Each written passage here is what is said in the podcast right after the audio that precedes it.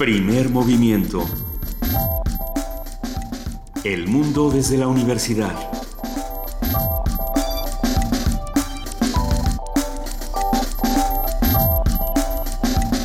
Muy buenos días, hoy es 18 de julio, son las 7 de la mañana con 4 minutos y arrancamos así aquí en Radio UNAM Primer movimiento, querida Luisa Iglesias. Queridísimo Benito Taibo, un gusto arrancar la semana contigo. Estamos aquí en el 860 de AM, en el 96.1 de FM y en www.radiounam.unam.mx. Nuestra querida jefa de información, Juana Inés de ESA, se toma esta, esta semana, no estará con nosotros, pero le mandamos un gran abrazo y estará de vuelta la próxima semana. Un gran abrazo, estaremos solos, Luisa y yo, así que mándenos lo que les ocurra porque no nos alimenten después de la medianoche. Nos vamos a... A ver, no estamos completamente solos. Nuestro honorable equipo de producción ya, ya está aquí con nosotros.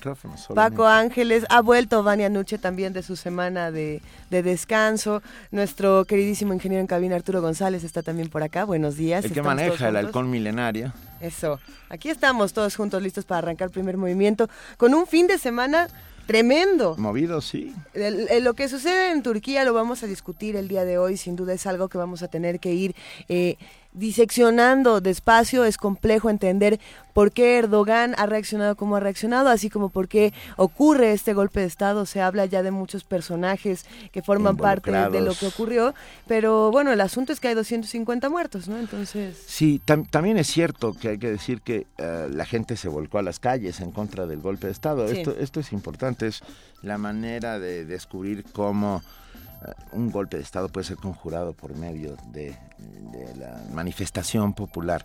Eh, no, nadie quería un golpe de Estado, a pesar de que uh, Recep Erdogan es un rarísimo presidente, ¿no? Que da unos bandazos terribles.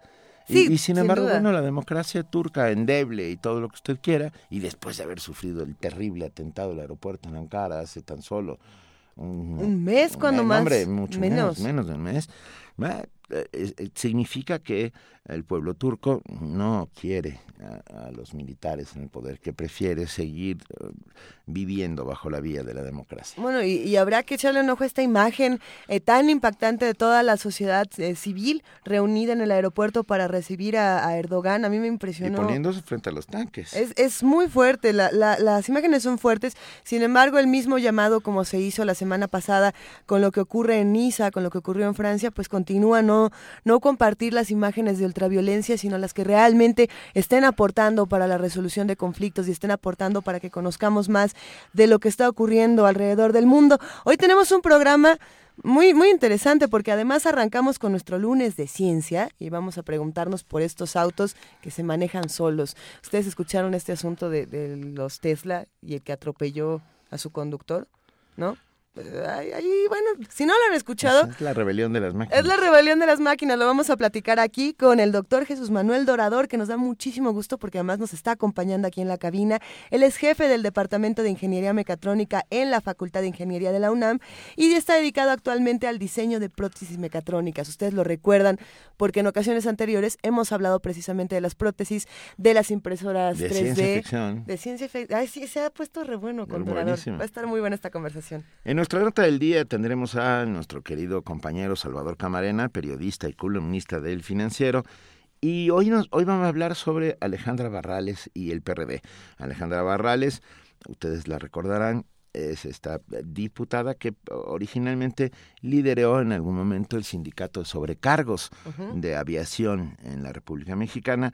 Posteriormente se convirtió en militante del partido y hoy ya es eh, secretaria nacional, secretaria general del partido. ¿Da gusto o no da gusto que Alejandra pues, Barrales esté al frente del PRD? Yo tengo la sensación de que Alejandra Barrales tiene una ventaja por sobre el resto de sus competidores, que es que no está identificada con ninguna de las tribus o pequeños grupos que han tenido al partido en su poder desde hace tantos años. Vamos a ver. Y esto, bueno, que nos lo diga Salvador Camarena. vamos a ver cómo, cómo se pone este tema. Nuestra nota internacional, como lo anunciábamos al inicio de este programa, es el golpe de Estado en Turquía. Vamos a hablar con la doctora Camila Pastor. Ella es eh, profesora e investigadora de la División de, de, Historia del CIDE. Ella es doctora en Antropología e Historia del Mundo Árabe e Islámico. Será una conversación importante. Nos acompañará, por supuesto, eh, Rolando Cordera, director del Programa Universitario de Estudios del Desarrollo, que también hablaremos con él acerca de eh, progreso y terrorismo, cómo se unen estas dos historias, o más bien cómo hacen que ninguna de las dos vaya hacia algún sitio determinado. La poesía necesaria esta mañana le toca a Benito Taibo. Sí. ¿Sí, Benito? ¿Estás listo? Estoy listo. ¿Naciste listo? Bueno, ¿Tienes el poema en tus manos o quisieras una recomendación? Vendrá, llegará lentamente. Los que tengan un comodín que pasarle a Benito, estamos en arroba P Movimiento, en diagonal, primer movimiento UNAM, y tenemos teléfono que es el 5536 4339. También tenemos una mesa para cerrar el programa. Así es, estará hablando con nosotros sobre el arrabal, esta figura espectacular que aparece por primera vez en los años 40 en nuestro cine y que se convierte rápidamente en un referente de nuestra cultura nocturna. Eh, para ello estará con nosotros Héctor Zagal, doctor en filosofía, ensayista, novelista, profesor en el posgrado de la Facultad de Filosofía y Letras de la UNAM y la Universidad Panamericana y autor de la novela, entre otras, la ciudad de los secretos. Ah, eh, sería interesante que nuestro timeline, que nuestra línea de Twitter se llenara de imágenes de arrabal. Híjole, Pero ¿cuál, ¿cuál es el arrabal? ¿Qué, ¿Qué es para ustedes el arrabal? El arrabal desde el punto de... es la vida nocturna, los clubes nocturnos, el Salón México. Ajá, por ejemplo. eso sería el arrabal, pero también se considera el arrabal como las partes externas de la ciudad. Nosotros vamos a hablar desde el punto de vista del entretenimiento. Eh, el ser arrabalero significa que te vas a, romper suelo. Había un letrero en el Salón México maravilloso que decía no tire las colillas porque se queman los pies las señoritas. Porque después de 20, de llenar su carnet de baile con 20 piezas, se quitaban los zapatos, ¿no? Y, ahí empezaba la catástrofe. Y, ahí empezaba la catástrofe. Vamos a hablar de arrabal. Hagan que nuestro Twitter el día de hoy sea un Twitter arrabalero. Nosotros arrancamos. Primer movimiento con una nota. El cromosoma Y es el que guarda los genes que definen la sexualidad. Para conocer más del tema, Dulce García preparó la siguiente nota.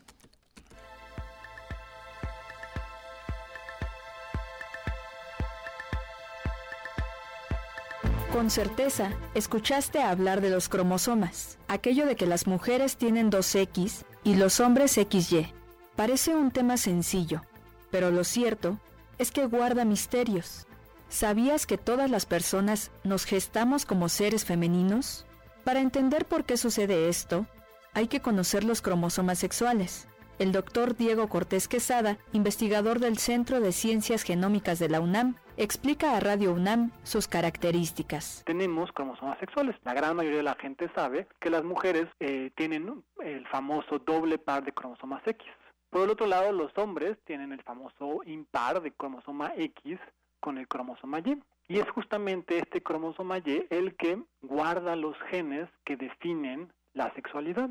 Esto quiere decir que todos nacemos con el programa de default que es ser mujeres. Ahora que ya sabes qué son los cromosomas sexuales y cómo se relacionan entre sí, debes tener en cuenta que durante el desarrollo embrionario, factores climáticos y hereditarios definen la sexualidad. La forma en que se determina si uno va a ser hombre, uno va a ser mujer, o en mamíferos en general, si uno se va a ser macho o uno se va a hacer hembra, radica en dos formas distintas. Una puede ser por el medio ambiente, que el medio ambiente mande señales al embrión y el embrión las reciba y eso cambie su destino hacia macho o hacia hembra. Una señal clásica es la temperatura, como sucede en tortugas y cocodrilos, en donde a mayor temperatura se vuelven hembras. La otra forma de determinación sexual es cuando hay un factor genético en nuestros genomas que decide si vamos a ser machos o vamos a ser hembras.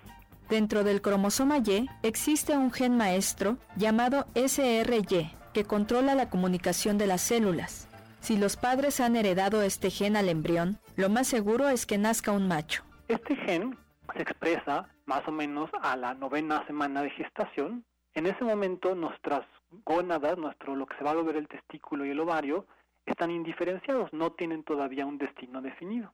Si ese gen no, se, no aparece, se desarrollan y se vuelven ovarios. Cuando ese gen aparece y se enciende y dice, no, no, no, yo estoy aquí presente, entonces se detiene en la vía que va hacia el ovario y este gen solito logra eso y además logra encender todos los genes asociados al desarrollo de testículos. Esta es la manera en la que algunos seres humanos nacen hembras y otros machos.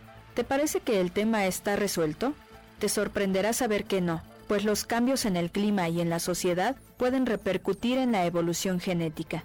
Por ello, el doctor Diego Cortés y el Centro de Ciencias Genómicas de la UNAM realizan más investigaciones al respecto. Para Radio UNAM, Dulce García. Primer movimiento. Donde la raza habla.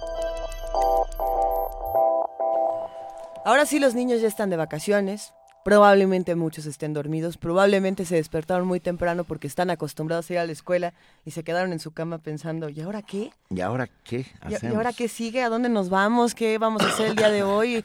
¿Hacia dónde se nos va el trenecito? Bueno, eh, Muchos empiezan el curso de verano ya. El curso de verano. Yo me divertía como un enano en los cursos de verano. Como enano en curso de verano, verso sin esfuerzo. Verso sin esfuerzo. Vamos a poner una rola para todos los niños, pero además es que está interesante este, este conjunto porque son Miguel Bosé y Ana Belén.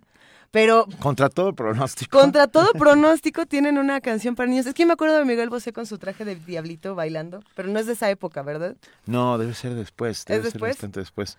Pero bueno, para ustedes, jóvenes, a los que no van a la escuela, les mandamos un enorme abrazo. Quédense escuchando Primer Movimiento, algo aprenderemos aquí entre todos. Ah, y a los que sí se van a la escuela, que es el trabajo, bueno, pues por lo menos con ánimo. Va, con Miguel Bosé y Ana Belén. El trenecito.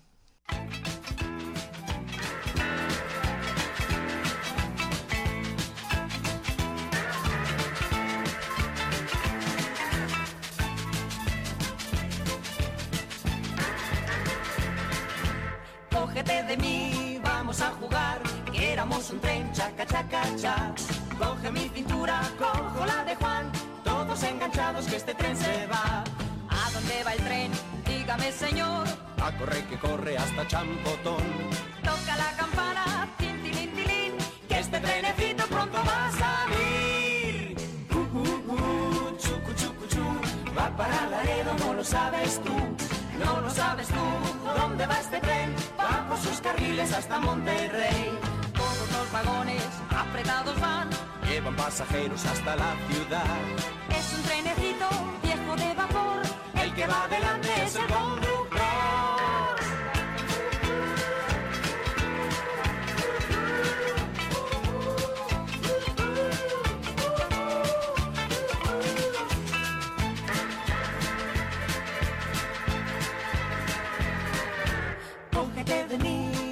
a jugar, que éramos un tren, chaca, chaca, cha. Coge mi cintura, cojo la de Juan, todos enganchados que este tren se va. ¿A dónde va el tren? Dígame, señor. A correr que corre hasta Champotón. Toca la campana, tin, tilín, tilín, que este trenecito pronto va a salir. Uh, uh, uh, chucu, chucu, chu, va para Laredo, no lo sabes tú no lo sabes tú. ¿Dónde va este tren? Va por sus carriles hasta Monterrey. Todos los vagones apretados van.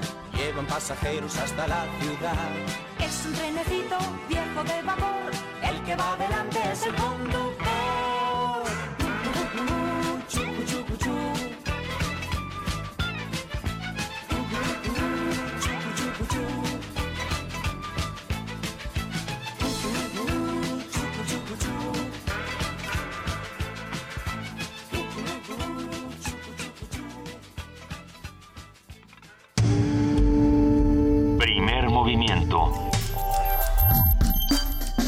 Para afinar el día.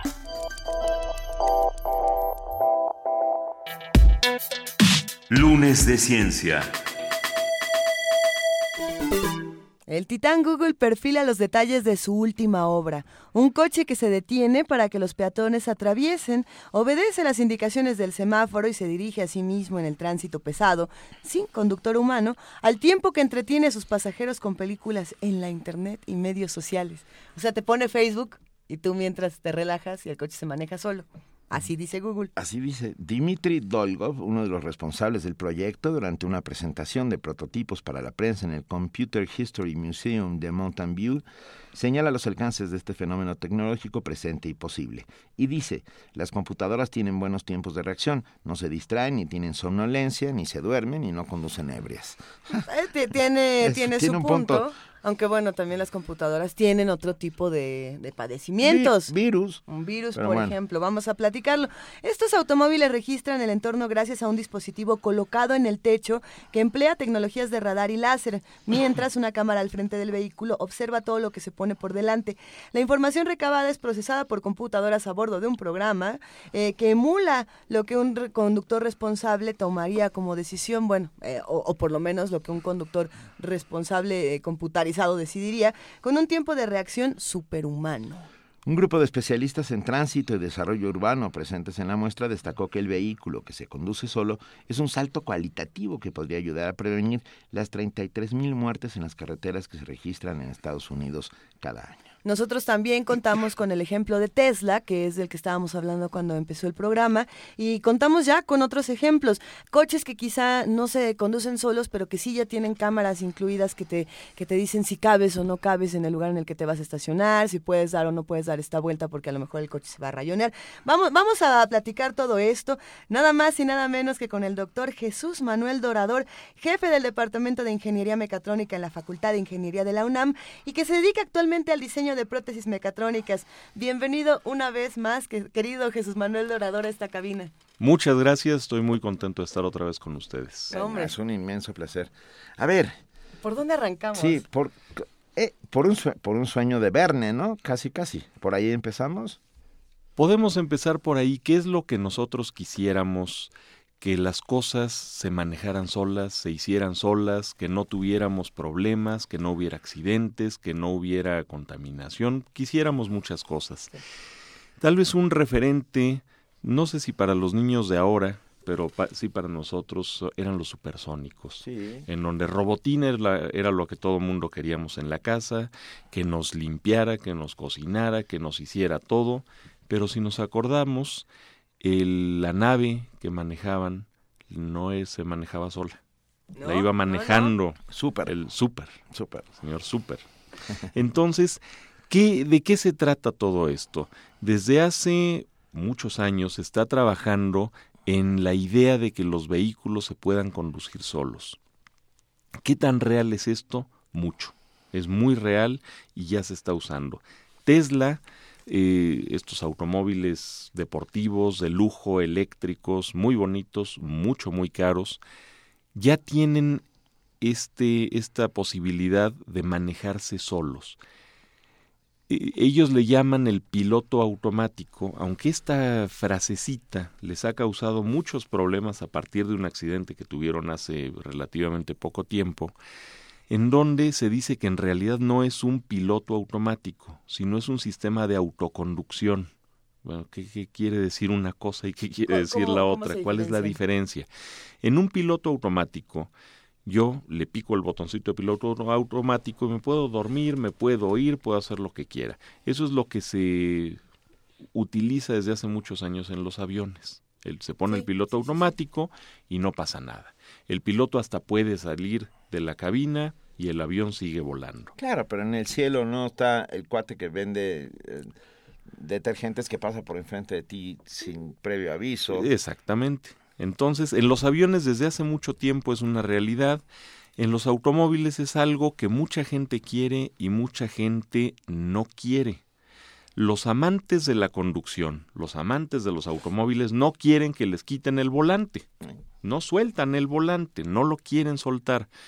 Aunque un automóvil de piloto automático sea maravilloso y no se equivoque, el que, el que gusta de conducir no va a querer un auto de estos o no le va a poner todas las funciones. ¿Cuál es la diferencia con el manejo autónomo? Que en el manejo autónomo, y eso ya lo tenemos en muchos automóviles todavía de gama alta, de los que cuestan mucho dinero, yo no nada más me dice si quepo en un lugar de estacionamiento, sino que se estaciona. Yo le digo, estoy buscando lugar de estacionamiento Y el automóvil, al momento de ir circulando con unos sensores, va midiendo los espacios que hay entre cada auto. Cuando encuentra uno, se detiene, yo puedo soltar el volante y solito se estaciona, que es una de las cosas más difíciles cuando se está aprendiendo a manejar. Oh, sí. Y cuando ya se maneja también. Eh, pero bueno. Sí, también cuando ya se maneja no es cosa sencilla, sobre todo si es una calle pequeña con mucho tráfico, en fin. Eh, Hay muchas cosas que nosotros quisiéramos. Por ejemplo, no perdernos. Cuando nosotros teníamos unos libros muy bonitos de mapas en la guantera del coche, en donde había que saber leer un mapa para No, bueno, poder de- y desplegarlo. y desplegarlo. No, era, era todo un lío. Ahora tenemos aplicaciones en los teléfonos que nos dicen por dónde ir y ya no nos equivocamos. Hasta nos da atajos que a veces uno dice, bueno, que ¿a dónde me lleva este sistema? Y nos pone a dar vueltas por calles que en, uno en sus cinco sentidos no se metería. Pero en fin, confiamos en la computadorcita que tiene el teléfono y le hacemos caso. Si no conocemos el lugar, nos vamos a ciegas por donde nos dice. Si lo conocemos, decimos, "Nah, este teléfono Ya está loco, equivocó". ya se equivocó, y en realidad no se ha equivocado, está buscando rutas alternas que a veces nos ahorran un par de minutos y nos meten por un lugar que nos puede causar muchos más problemas que esos dos minutos, pero en fin. Así como estas cosas de los manejos autónomos, se pueden escalar al piloto automático, que fue lo que hizo Tesla. Por unos pocos miles de dólares más, a los que ya tenían sus automóviles Tesla, les dijo, te doy un upgrade. Pues viene el upgrade, y ese upgrade era el piloto automático. El poder poner a que el auto se maneje solo y vaya solo a donde nosotros le digamos. Esta es una versión beta. Las versiones beta nunca han sido muy confiables en nada. ¿Qué quiere decir versión beta? ¿De prueba? Que se tiene una versión de prueba bastante avanzada donde ya los programadores y las personas que lo están desarrollando confían que es suficientemente bueno como para poderlo poner a prueba con las personas comunes. Entonces se le da a un grupo pequeño esta versión beta para que lo pruebe y le digan a la empresa desarrolladora principalmente de software cuáles son los problemas o los como les llamamos en inglés los bugs que tienen sus programas para irlos corrigiendo. Los conductores de Tesla que ponen este piloto automático deberían estar conscientes de que es una versión beta que puede estar sujeta a errores. Entonces, una vez que se corrigen todos los errores, sale la versión alfa y después de la versión alfa ya sale para todo el público. Ahorita es una versión de prueba.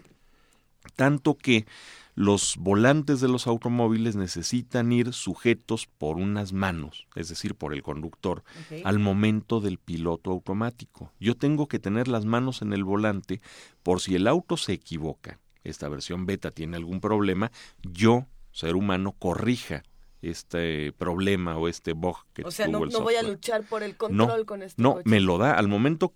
Es muchos automóviles aún de gama media, ya no tan caros, tienen el cruise control, Sí, este control de crucero, Sí. en donde uno dice, bueno, voy por el segundo piso, le pongo que voy a 80, le fijo y ya con eso no me van a tomar fotografías de alta velocidad, Ajá. cosa que es falsa, sí se las toman porque saca un promedio de 80 kilómetros por hora y cuando yo voy más lento le acelera. Cuando yo paso de 80 le empieza a bajar un poquito. Pero si yo pasé de 80 enfrente de una cámara, ya estuvo. Ah, Con 81 kilómetros por hora ya tengo foto Lo y multa. cierto. Nos consta. Yo tengo una de 81 kilómetros. Es terrible. Pero así como esos 81 kilómetros por hora, que uno confió en el vehículo que no me iban a tomar mi fotografía porque no iba a sobrepasar los 80, en realidad era el promedio. Eso es lo que sucede con estos automóviles de manejo autónomo o de piloto automático. Todavía les faltan años de desarrollo. ¿Qué es lo que tiene este Tesla? Tiene sensores ultrasónicos. Es decir, tiene, si no me equivoco, deben ser 12, 15 sensores ultrasónicos distribuidos a lo- en el perímetro del vehículo, alrededor del vehículo, que me va diciendo si hay algún objeto eh, cercano a la carrocería del auto. Tiene una cámara frontal que me dice por dónde voy, tiene infrarrojos para ver de noche si se atraviesa alguna persona, algún animal o alguna cosa, y tiene un radar.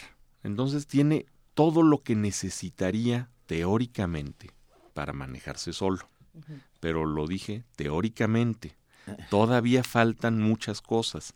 Si yo tengo una autopista, una carretera, una avenida, un segundo piso, lo que gusten y manden, en donde solo van vehículos autónomos, no voy a tener ningún problema. En el momento que yo le meto el factor de personas manejando sus propios vehículos, ya metí un caos.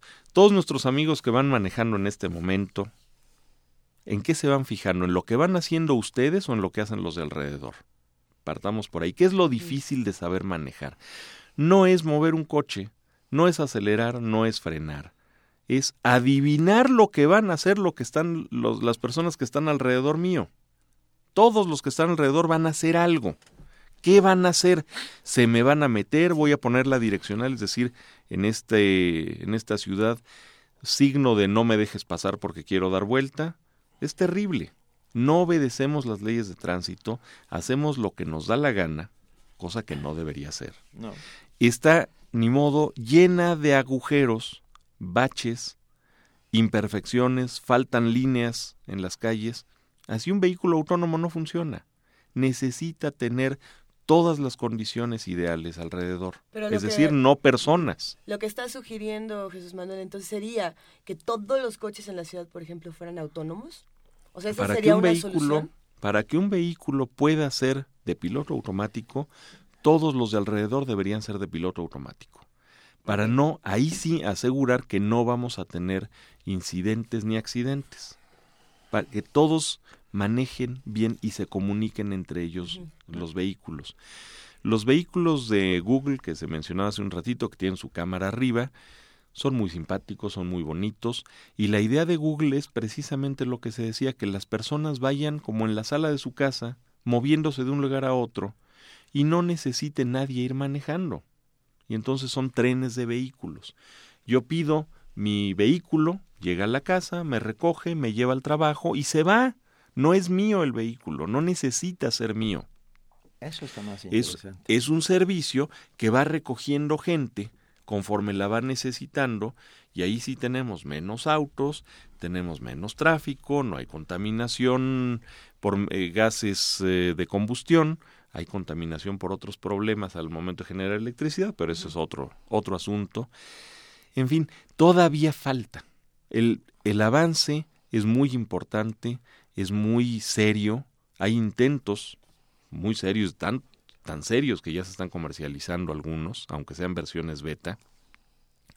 Seguramente en relativamente pocos años, en otros países, 10 años, 15 años, ya se tendrán estos sistemas de vehículos de piloto automático en nuestra ciudad, mientras nos sigamos comportando como nos comportamos, manejando como manejamos y con la incivilidad que nos caracteriza, lo cual es muy triste.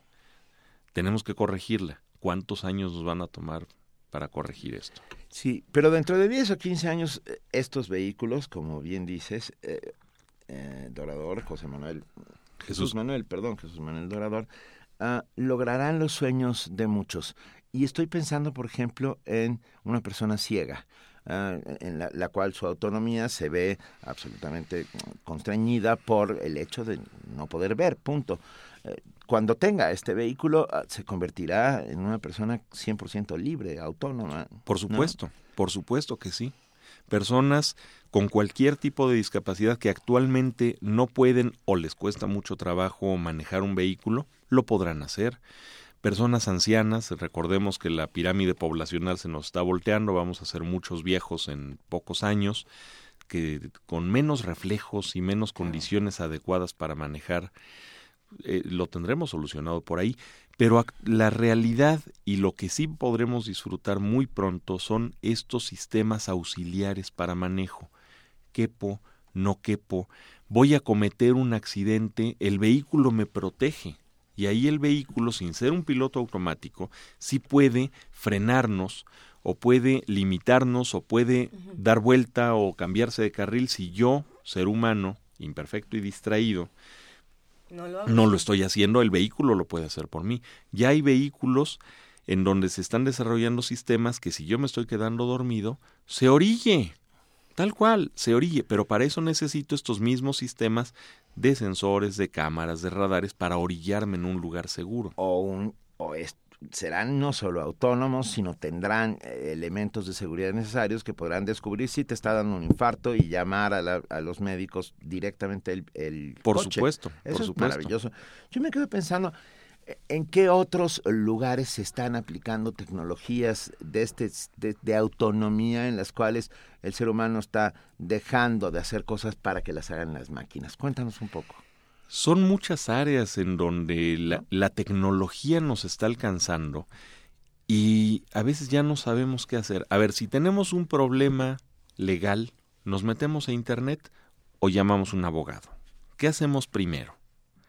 Antes llamábamos a un abogado a ver, ¿y, qué me recomienda que hago? Ahorita, lo primero es que se busca en Internet a ver qué me recomienda Internet. Si tengo un, síntoma de salud, se supone que debo ir al médico.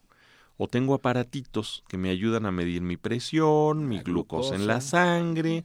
Vamos, el ritmo cardíaco en el teléfono, en cualquier teléfono se puede medir el ritmo cardíaco. Entonces, en estas cosas ya yo puedo empezar a dar mis síntomas a sistemas expertos por teléfono para que me digan cómo estoy y entonces sí me digan a dónde tengo que ir, con qué especialista tengo que ir. En fin, estas cosas empiezan a hacer cambios importantes en la vida de las personas. ¿Qué sucede si yo necesito o si yo quiero rentar un departamento o comprar una casa? Pues me meto a internet a ver qué hay.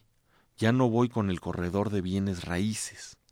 Si yo tengo pues cualquier duda, cualquier problema, ya no busco al experto, sino que me meto a Internet. Claro que Internet necesita estar alimentada por expertos y tener información confiable. Sabemos que podemos encontrar cualquier cosa, buena o mala, cierta o falsa. Tenemos que saber discernir.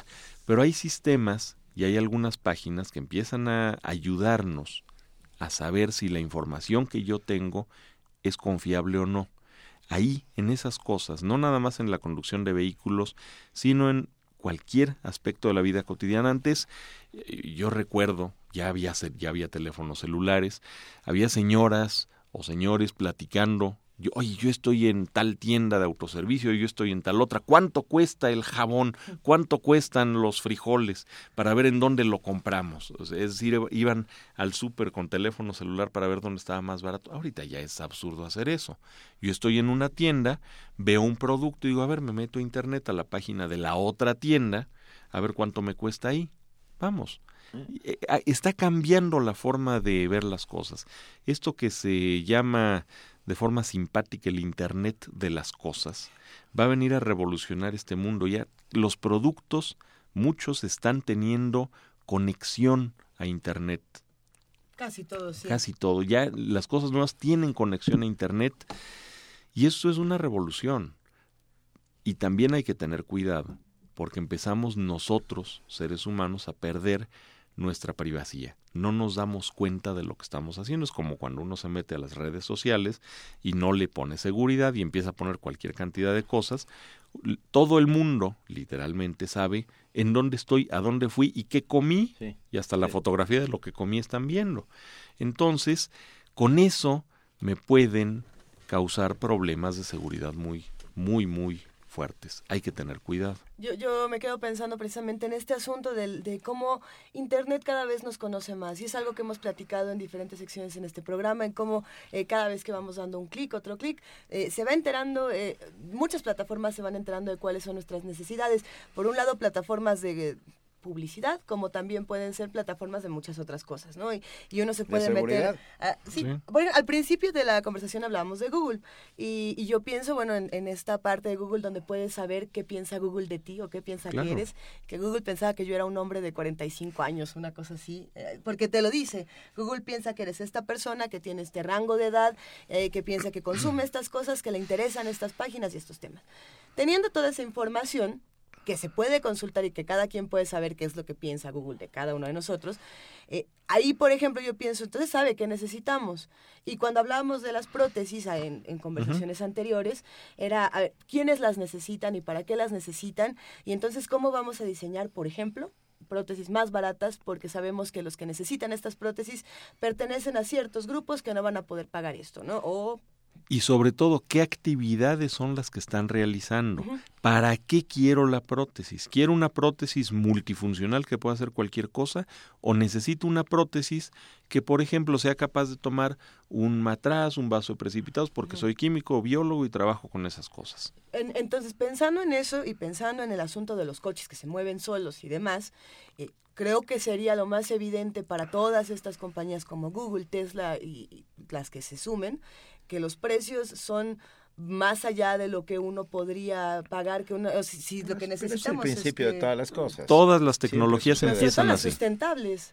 Sí todas las todas las tecnologías todos los productos empiezan siendo carísimos eh, más allá de lo que la gente normal puede pagar porque es lo que los ricos desean hay dos líneas en el desarrollo de productos. Tenemos que hacer o lo que todos necesitan o lo que los ricos diferencia entre desear y necesitar. Ah, claro. ¿Eh? Eso es complejo. Eso es complejo. Por eso hay que diseñar lo que todos necesitan eh. o lo que los ricos desean. Eh. ¿Quién necesita un coche autónomo ahorita? Nadie. Perdón. Digo, perdón. Es, es muy difícil. Bueno, un ciego. Un ciego. Pero está fuera de sus alcances todavía. Entonces, eso lo lo quiere, lo desea un rico para presumirlo. Oye, yo tengo un Tesla de dos millones de pesos. solo. Y que maneja solo. Y, ya no necesita. Viene, viene, viene. Hasta Si nos pusiéramos a estudiar quién lo necesitan como tal, podríamos pensar en países como la India. No, claro. O en zonas, eh, exacto, como la India. Vamos a poner el ejemplo donde se dice que es el lugar donde hay más tránsito y más caos vial de todos los tiempos, ¿no? Que ahí sí es como sales y chocas. Entonces, ahí sí es una necesidad por el bienestar de toda una comunidad, ¿no? Sí. Pero no se puede. Pero todavía no. Eso llegará en unos pocos años, y realmente pocos, porque si hablamos de que en 20 años puede llegar eso, 20 años no son mucho. para este desarrollo. Pensemos, por ejemplo, en las pantallas planas de televisión. Cuando salieron curvas. No, y ahora son curvas. Eh, a ver, durante años todo el mundo intentando hacer la pantalla plana. Logran la pantalla plana y dicen, ok, ahora las hacemos curvas. Pero al revés. Pero es un rollo de necesidades eh, falsas, ¿no? Claro. Claro, no son necesidades, son, deseos. Eh, son deseos. ¿Para qué quiero la ultra altísima definición? A ver. Para ver una telenovela del Canal 2, me cae que no lo use. Pero, pero pero es que todas estas cosas son interesantes porque realmente no estamos hablando de necesidades en ninguno de estos Pero se empiezan a transformar en necesidades cuando salieron los teléfonos celulares. ¿Quiénes necesitaban y era de vida o muerte el teléfono celular? Muy pocos. los que ya tenían sus teléfonos en el auto. Los médicos, los abogados, los que trabajaban en autos. Ahora salimos sin el teléfono celular y sentimos que nos falta ropa, que estamos desnudos. Entonces, eso es lo que va sucediendo. Ahorita no, no nos imaginamos este coche de dos millones de pesos. Pero cuando este, esta tecnología esté en los autos de gama media o de gama baja, entonces todo el mundo va a decir, era obvio que lo necesitábamos. Esto en pocos años lo tendremos. Las pantallas planas eran prohibitivamente caras. Ahorita ya no hay de otra. Y son baratas. Es más, no hay, bueno, sí, hay las nuevas curvas. Las nuevas curvas. Que son, pero ahora la curva es hacia adentro. ¿Es un efecto óptico? Para, ¿Tienes idea para qué funciona eso, Dorador? Francamente no. se supone que, no, se supone, voy a suponer, te da un, senti, un, senti, un sentimiento, sientes que te envuelve la pantalla, que estás inmerso. Sí. Para eso es. Pero es, muy pequeña. Necesitarías una, pantalla curva mucho más grande para realmente tener ese sentido. ¿Qué, nos deja esta conversación? Tenemos eh, Lo que nos deja es que tenemos que tener mucha paciencia para ver qué ocurre en unos 20 años. No tanto mucha paciencia, pero sí estar atentos a los desarrollos tecnológicos. Ahorita, por ejemplo, a Tesla le están exigiendo a los consumidores que quite la palabra de piloto automático y lo regrese a conducción autónoma que en efectos prácticos es casi lo mismo, pero que quiten eso porque no es cierto todavía. Vamos a ver qué sucede. Tesla se rehúsa a hacerlo, claro, pues si ya registró su marca, no, no quitará ese eslogan. Pero. Pues no, van a pasar 20 años y lo va a necesitar. Pero sí estar pendientes y sobre todo pensar los jóvenes qué van a estudiar y en qué van a estar trabajando dentro de 10, 15 o 20 años con este mundo inmersamente tecnológico. en donde ya la tecnología no es optativa ni opcional. Es un hecho en todas las áreas de la vida. Tenemos que estar preparados. Eso es lo que nos deja.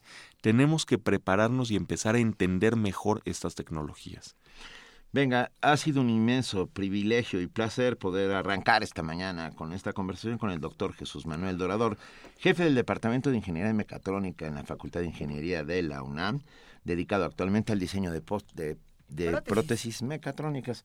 Muchas gracias por acompañarnos, Jesús. Un placer, muchísimas gracias. No, de verdad un placer. Y por cierto, ayer ganaron los Pumas. Nada más, había que decirlo. 1-0, con un poco, with a little help of my friends. Bueno, ¿eh? es que no sé si ganaron los Pumas o perdieron las Chivas, pero bueno. Bueno, perdieron las Chivas, pero del otro lado estaban los Pumas. Bueno, lo vamos a ¿Está seguir platicando. Ganar es ganar, a mí no. O sea, en la tabla dice tres puntos. Jesús Manuel Dorador, te queremos dedicar una canción. La producción te dedica Drive My Car con los Beatles. Muchas gracias. Gracias.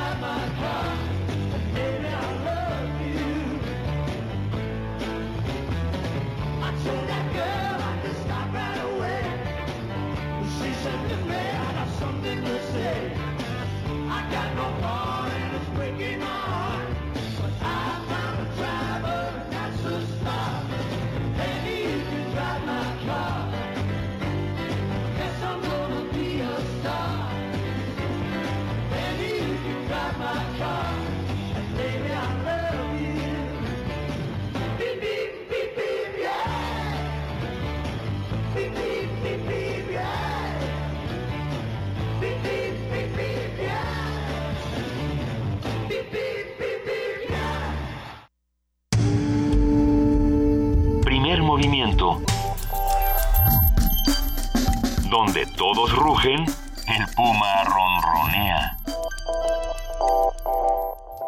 Son las 7 de la mañana con 47 minutos. Estuvimos hablando de esas cosas que están ahí para servir, pero que por lo pronto solamente son para solo para unos pocos habrá, habrá que esperar. 20 años es poco. Tecnológicamente hablando, 20 años son poco. Y pensando en lo rápido que se están moviendo todas las tecnologías, en lo vertiginoso que han sido los avances en los últimos años, yo creo que va a ser muy poco tiempo, como dice Jesús Manuel Dorador, en lo que ya vemos un resultado impresionante. Ahora, otra vez, tenemos muchas más cosas de las que realmente necesitamos. Recuerdo un texto de Bertolt Brecht sobre un hombre que solo tiene una camisa y no necesita nada más que una camisa porque no la necesitaba, ¿me explico? Ah, cuéntenos, ¿tenemos más cosas de las que necesitamos? y, seguimos nosotros aquí con ustedes, pero antes de irnos a una pausa, los vamos a dejar con un fragmento que nos comparte Descarga Cultura, que pueden consultar en descargacultura.unam.mx. Es un archivo gigantesco de cosas que ocurren en la universidad y fuera de ella, que les va a fascinar. Eh, literatura, teatro, bueno, teatro y literatura también, pero me refiero al evento en sí mismo. Cursos, talleres, voces académicas, todas se reúnen ahí. Y el día de hoy vamos a escuchar a Rosario Castellanos. Para eso sirve la tecnología, para, que hoy podamos escuchar como si estuviera aquí con entre nosotros a la maravillosa Rosario Castellanos en voz de Margarita Castillo. Vamos a escuchar el relato del augur de Rosario Castellanos con nuestra compañera Margarita Castillo.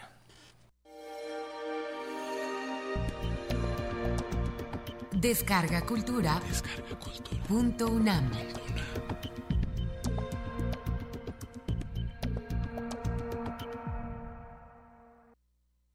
Relato del augur. Rosario Castellanos. 1. Antes que amaneciera, nos encontramos juntos. Como quien sale de un sopor, nos vimos, y a oscuras nos buscamos las caras y los nombres. Y dijimos, hermanos seremos de una misma memoria, de unos mismos trabajos y esperanzas. El principio fue así. La niebla, último aliento de la noche, jugaba a enloquecernos. Nos mostraba figuras de monstruos, nos hacía tropezar siempre con la misma piedra y partir y volver después de mucho andar al sitio del que habíamos partido. Fueron estos los años de peregrinación, y uno fue dicho, el del jadear penoso, y otro, el del sobresalto, y el del rastro falaz. El muerto se moría y su muerte nos era afrenta, deserción, pacto incumplido y juramento roto. Lo abandonábamos a la intemperie, al buitre, al que devora carroña, al exterminio, pues aún este misterio no nos era sagrado. Íbamos en manada como los animales. Nuestros caciques eran hambre y miedo, y el freno que tascábamos se llamaba peligro. Pero alguno sentía ya dentro de su entraña el espasmo del Dios, la quemadura de la profecía. Al fin prevaleció sobre sus adversarios. Pasamos a ser hombres que llevan a su espalda un cargamento un peso, un ídolo, un destino. A veces nos hablaba la ceniza, nos hacía señales el viento, nos dictaba mandatos la hojarasca.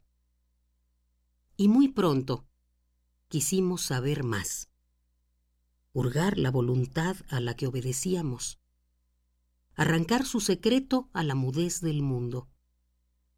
Así fue como abrimos corazones, como despedazamos materias, como hicimos de toda cosa augurio y del destazador del cuchillo su intérprete.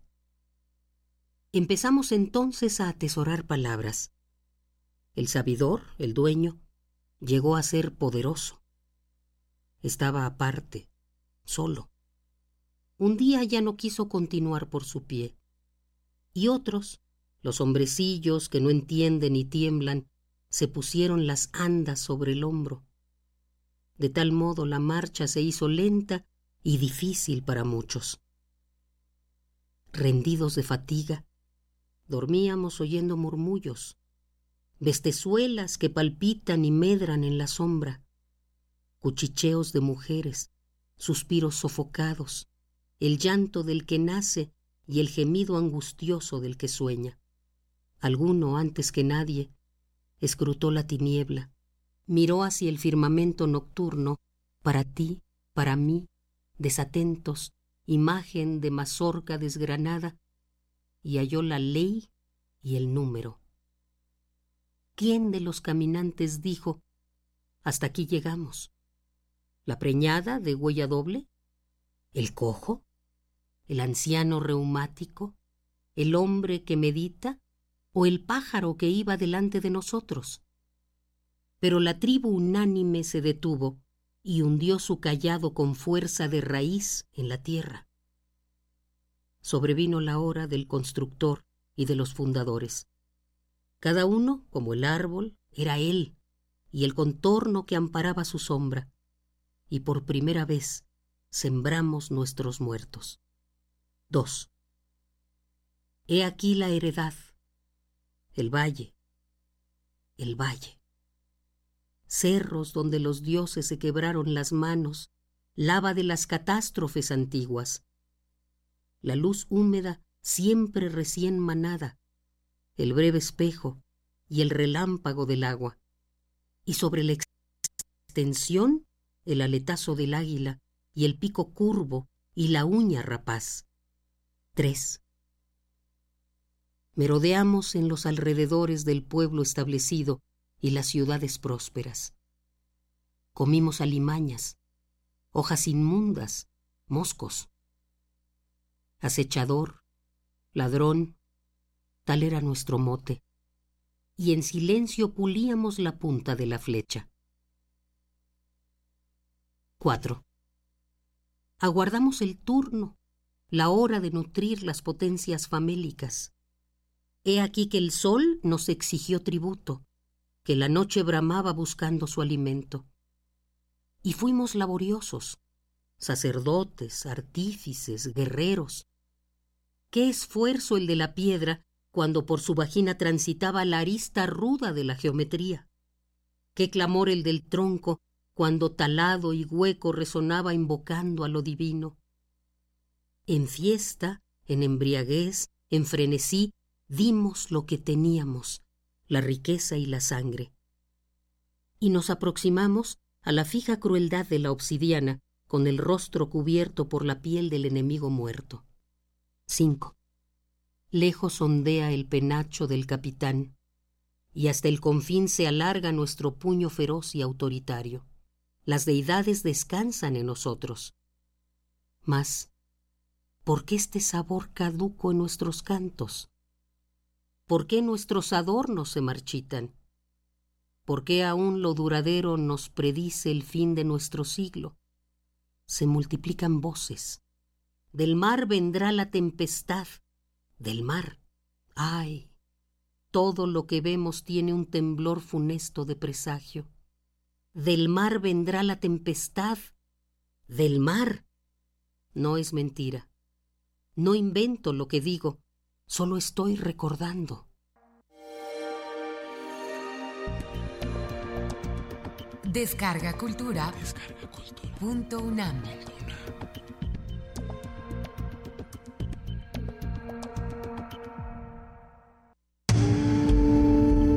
Primer movimiento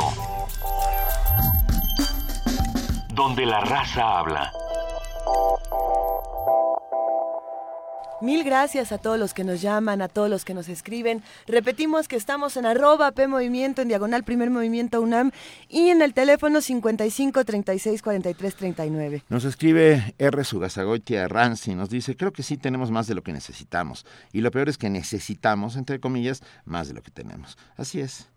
R. Guillermo, qué hermosa Margarita Castillo, tiene no sé qué en la cadencia de su forma de decirlo. Así es, queridos, una de las voces emblemáticas de la UNAM y una de las mejores lectoras que tenemos. Yo, yo creo que sí, muchísimos de nosotros crecimos con Margarita Castillo, la hemos escuchado durante muchos años aquí en Radio UNAM y, conocerla es igual de placentero que escucharla eh, en la frecuencia. A mí me parece que es uno de estos personajes que uno no se puede perder cada vez que sepan que Margarita Castillo va a estar en algún sitio. Síganla. Síganla, es, es, es, fascinante. Tenemos muchos comentarios que vamos a ir compartiendo con todos ustedes. Mirisak nos dice... Tenemos mucho más de lo que necesitamos. El problema es que siempre necesitamos más. ¿Y, qué necesitamos ahora? Ya, ya que nos estamos haciendo la pregunta de si tenemos más de lo que necesitamos, ¿qué necesitamos? Yo, la verdad es que tengo mucho más de lo que necesito, siempre. Ah, y a veces lo único que necesito es tranquilidad. Tranquilidad. Y esa no se consigue en ningún sitio. Tranquilidad, paz. tiempo. tiempo que no se compra en ningún sitio. El tiempo no se compra. En ningún sitio. ¿Qué, necesitan los que nos están escuchando? ¿Qué es lo que necesitaríamos todos como comunidad? ¿Qué es lo que necesitaríamos como sociedad? Llámenos, escríbanos. Tenemos muchísimo que comentar todavía. Como ustedes saben, después de la siguiente pausa vamos a platicar con Salvador Camarena, vamos a hablar de lo que está ocurriendo con el PRD, qué significa para el PRD. También vamos a hablar, bueno, es que ya el PRI ya tiene, el PRD ya tiene, pero vamos a ver qué está pasando en nuestro país que nos ha dejado contrariados este fin de semana. Más comentarios tenemos aquí en redes sociales. Mira, Susu dice, Susu GG, dice, mi familia usa calentadores solares desde hace 20 años y, lo consideramos como inversión. El valor hoy en día equivale al 20% del primero. Y el gasto de gas en casa de mi madre es de dos tanques de gas de 20 kilos por año. A mí, sí, por año. Ah, ah, estoy completamente de acuerdo con Susu G. Me gustaría, eh, si puedes, por favor, Susu, compártenos en qué lugar se puede conseguir de una manera más económica eh, esta energía solar, porque nos ha pasado que nos hemos lanzado todos a investigar cuánto cuesta y los precios son muy elevados. Y sí, si bien es una inversión, no todo el mundo puede realizar esta inversión de manera inmediata. Por supuesto, hablaba yo de paneles solares que una casa de tamaño grande necesita por lo menos 25 paneles solares para poder operar y eso significa más de 250 mil pesos. Así, es. una super lana, pues. Eh, vamos a pensar que fuera un departamento. Para que esto funcionara tendríamos que pensar en que todo un edificio tendría que ser sustentado por energía solar. Pero todo esto lo vamos a seguir platicando. Los invitamos a que se queden con nosotros. Regresamos a la segunda hora de primer movimiento después de la siguiente pausa. Primer movimiento Información azul y oro.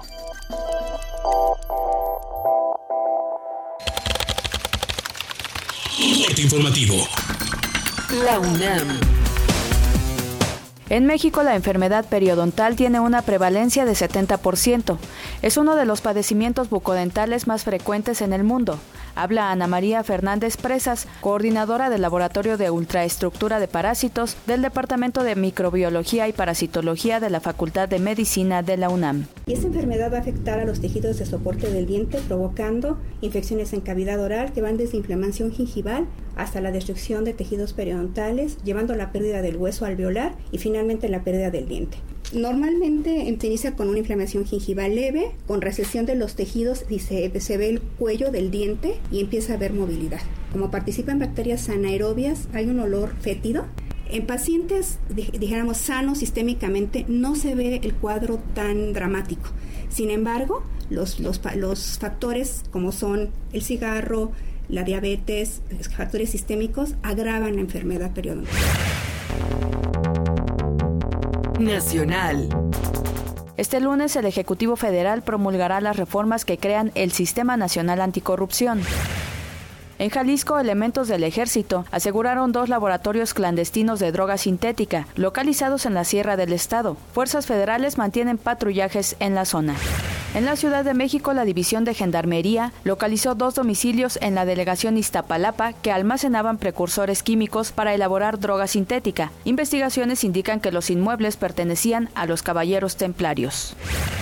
La Procuraduría de Justicia Capitalina y la Policía Federal rescataron a 26 víctimas de trata en la delegación Cuauhtémoc. Habla Juana Camila Bautista, fiscal para la atención del delito de trata de personas. Como resultado de una denuncia ciudadana y labores de investigación para combatir el delito de trata de personas, la Procuraduría General de Justicia Capitalina, en coordinación con la Policía Federal, implementó un operativo en cinco establecimientos mercantiles ubicados en la colonia Centro Delegación Cuauhtémoc que derivó en el rescate de 26 mujeres que eran obligadas a prostituirse y detener a cuatro probables responsables.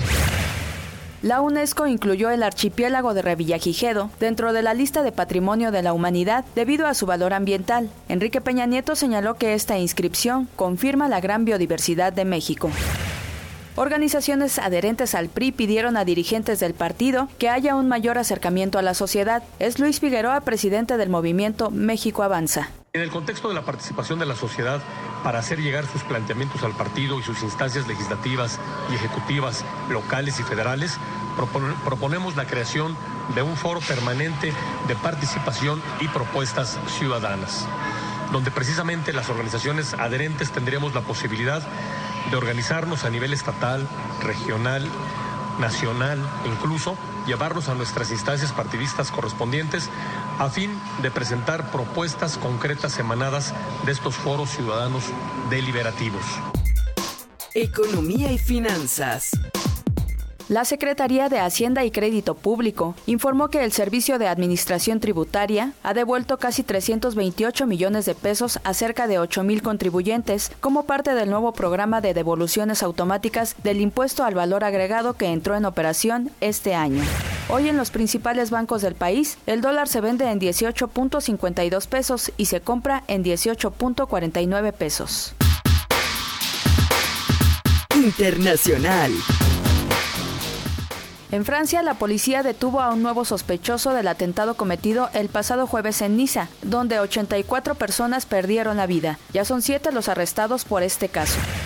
El grupo yihadista Estado Islámico asumió este sábado la autoría de la matanza que causó 84 muertos en Niza. La policía sigue indagando los motivos del autor, cuya radicalización islamista no está probada. En Turquía aumentó a 290 el número de muertos tras el intento de golpe de Estado. El gobierno afirma que mantiene el control total del país y de su economía. Hasta aquí el corte, lo esperamos en una hora con más información. Radio UNAM, clásicamente informativa. Primer movimiento. Donde todos rugen, el puma ronronea.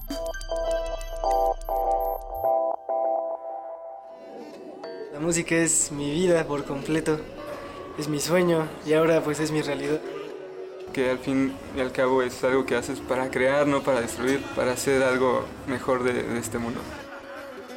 Me parece que es algo que cura a las personas, que impacta la vida de los demás.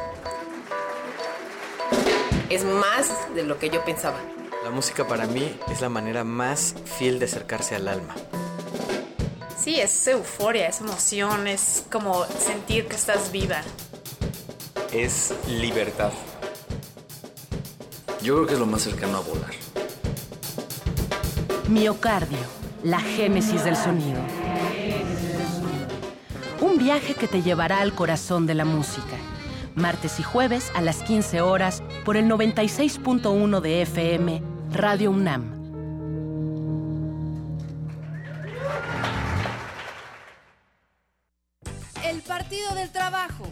Vivo que nunca. Así quedó de manifiesto con la confianza depositada por el pueblo de México a las candidatas y candidatos en estados, distritos y municipios del país. Gracias a la seguridad de tu voto, el PT crece y se fortalece. A cumplir nuestro compromiso con México, seguiremos siendo la oposición que el pueblo exige. No te vamos a fallar. Partido del Trabajo, orgullosamente de izquierda. A 52 años de la Declaración de los Derechos Civiles en Estados Unidos, la Cátedra Nelson Mandela de Derechos Humanos en Cine y Literatura y el Museo Memoria y Tolerancia presentan la exposición Martin Luther King, Un sueño de igualdad. Talleres, cine debate, charlas y mesas redondas en el Centro Cultural Universitario. Cátedra Nelson Mandela de Derechos Humanos en Cine y Literatura. De julio a octubre de 2016. Toda la programación en cultura.unam.mx diagonal Mandela. Movimiento. Donde la raza habla.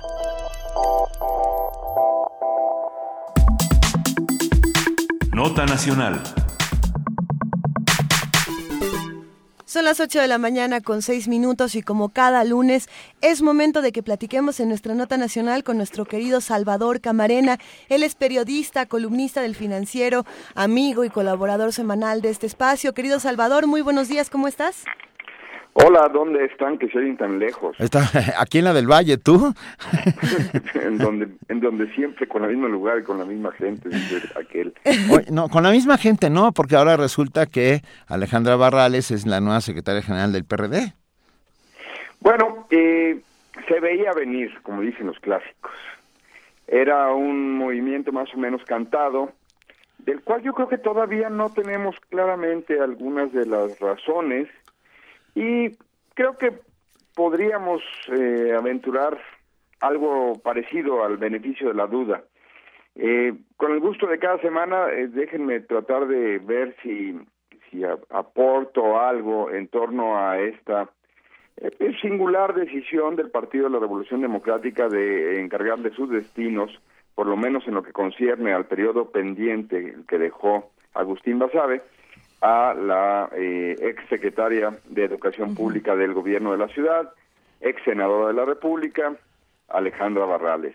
Eh, estamos ante una jugada en la que eh, quizá lo, lo más claro es que una vez más en el Partido de la Revolución Democrática hacen todo para tratar de que las tribus se queden cada una de ellas con una parte del pastel. Eh, esto, que en principio podría ser visto eh, como un esfuerzo de colaboración, de negociación, de búsqueda de consensos, también a veces lleva a situaciones de suma cero. Eh, con tal de que todos saquen un pedazo del pastel, se quedan eh, pues sin pastel, se quedan literalmente cada quien con su tajada y no necesariamente que con algo eh, que se, se consolide o que sea formalmente más eh, redituable para el conjunto, para el partido, para eh, la historia de la izquierda mexicana, eh, es decir, en torno a esta organización que se supone que la representa, eh, o que debería representarla, porque de ahí viene, y lo que cada una de las tribus eh, termina quedándose. Alejandra Barrales es vista como una enviada del jefe de gobierno no perredista, Miguel Ángel Mancera. Aquí es donde empiezan a complicarse las cosas porque por ahí circuló un documento con sello del, del, del, del Partido de la Revolución Democrática, esta cosa de del Sol Azteca y donde firmaban eh, una carta pues eh, en donde se encomiaba la posibilidad de, de la tarea que viene a realizar Alejandra Barrales, la firmaban el señor Graco Ramírez del gobierno de Morelos, el señor Arturo Núñez del gobierno de Tabasco, el señor Silvano Aureoles del gobierno de Michoacán, por supuesto, y el jefe de gobierno de la Ciudad de México, que no sabemos qué hacía bajo el logo del Partido de la Revolución Democrática, pero ahí ap- aparecía también firmando con ellos. De lo que estamos hablando es que el que se supone que no es perredista ha hecho una jugada para dejar en la presidencia del partido pues a una colaboradora de él, a alguien a quien logró sumar a sus filas luego de haberla derrotado en la precandidatura del 2012 por la jefatura de gobierno, a alguien que, bueno, a final de cuentas, se le ve como una emisaria de Miguel Ángel Mancera. Entonces, la primera lectura, un poco facilona, sería que Miguel Ángel Mancera se queda con el PRD. Eh, eso es demasiado, demasiado, así que ahora que vienen los Olímpicos, es un, eh, llegar a esa, a esa conclusión sin más, eh, es, como, como no estar viendo los detalles precisos en los que se fijan los jueces a la hora de calificar una acrobacia. Es, es más complicado, creo, dado que eh, Alejandra Barrales luego pues ha sido de otros equipos, entonces pudiera ser que en un futuro inmediato termine siendo su propia su propia jefa, termine siendo solamente trabajando para una causa en la que ella crea y no necesariamente creo que en automático podría traducirse en que trabajará para las aspiraciones presidenciales de Miguel Ángel Mancera, las cuales no se rían, parece que siguen por ahí. Eh, segundo Nadie se ríe, nadie se ríe. Esta persona eh, habría sido aceptada por la corriente nueva izquierda de los chuchos a, a cambio de que precisamente Beatriz Mujica, una ex candidata al gobierno de Guerrero, que ya estaba en el puesto de secretaria general, eh, mantuviera esa posición.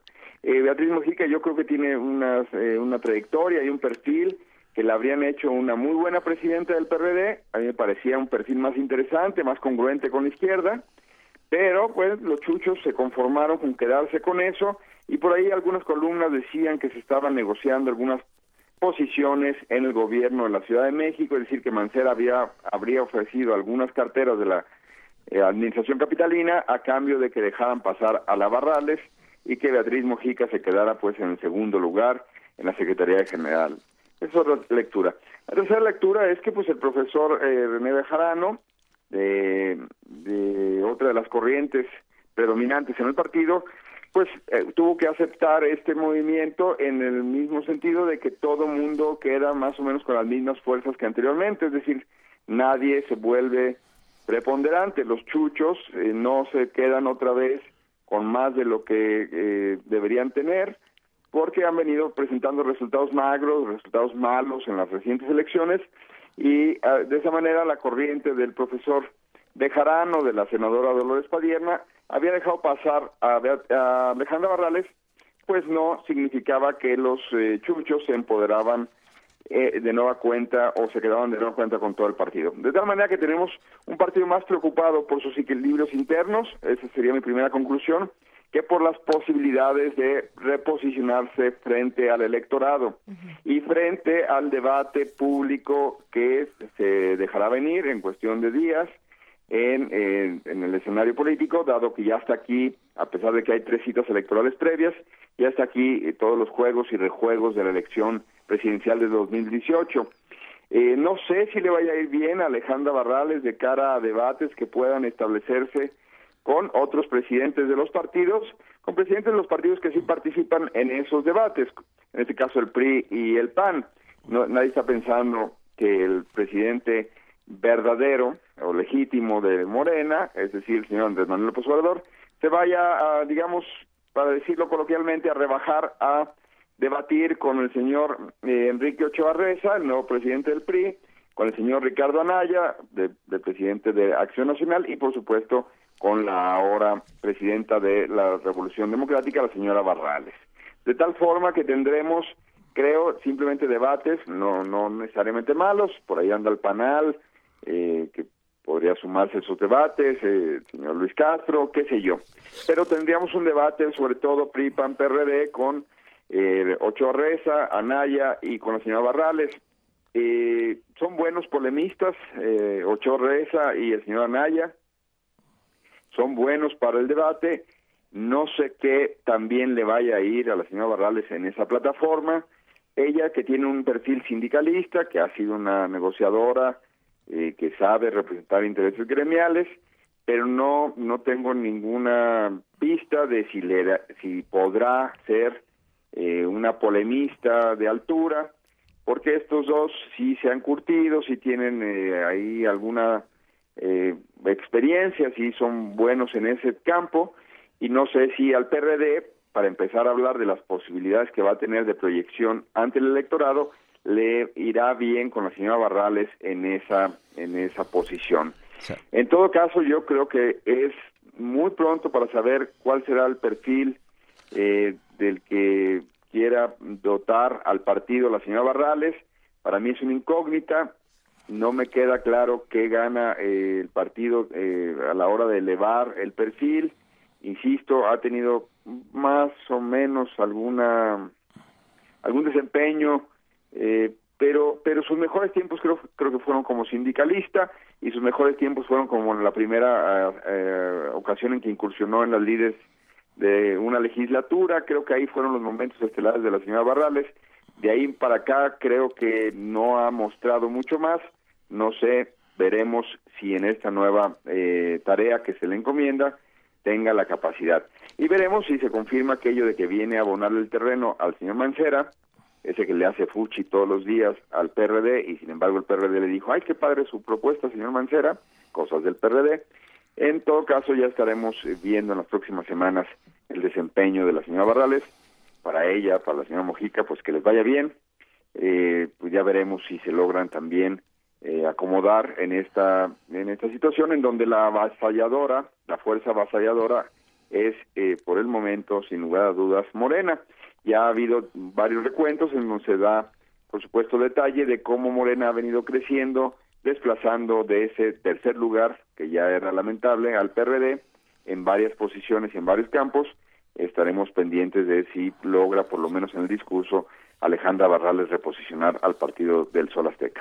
Eh, Salvador Camarena, yo, yo me pregunto, y a lo mejor peco de ingenuo, o, no lo sé de cierto, pero lo supongo, como decía Jaime Sabines, que también eh, hay de alguna manera una suerte de coqueteo con el con la propia Morena. Ah, las elecciones del 2018 están a la vuelta de la esquina, hay que empezar a preparar a las alianzas necesarias para llegar hasta ellas y la antinatural, porque eso es lo que sería, antinatural alianza entre el PRD y el PAN dejaría a muchos con un muy mal sabor de boca, sería un nuevo cisma. ¿No? dentro de la propia izquierda. ¿No crees que están preparando las cosas para intentar de alguna manera una alianza con Morena? Mira, Benito, para mí, eh, eh, a ver, hay algunas de esas alianzas que yo creo que tuvieron cierta lógica, es decir, en efecto yo coincido contigo que no son naturales las alianzas del PRD con el PAN, eh, pero si pensamos que Puebla era gobernado por Mario Marín, no sonaba tan mal eh, que se aliaran el PAN y el PRD para dejar a ese Estado, eh, la- para dotar a ese Estado de una posibilidad de que un Mario Marín 2 no se quedara en la gubernatura de Puebla. Y pues para que vean que las buenas intenciones luego solamente sirven para eso, para hacer buenas intenciones, mm, eh, salió el chirrión por el palito porque lo que llegó fue un Moreno Valle que ya estamos viendo o ya hemos visto varios de sus desastres. Entonces, bueno, en teoría no era mala idea posicionar a una fuerza opositora para que el PRI de Mario Marín no se quedara con eh, a, través de una interpósita persona con una con la gubernatura de Nueva Cuenta ahí el PRI en Puebla y luego ya vimos el resultado. Bueno, un- una cosa es el papel y otra cosa es la realidad.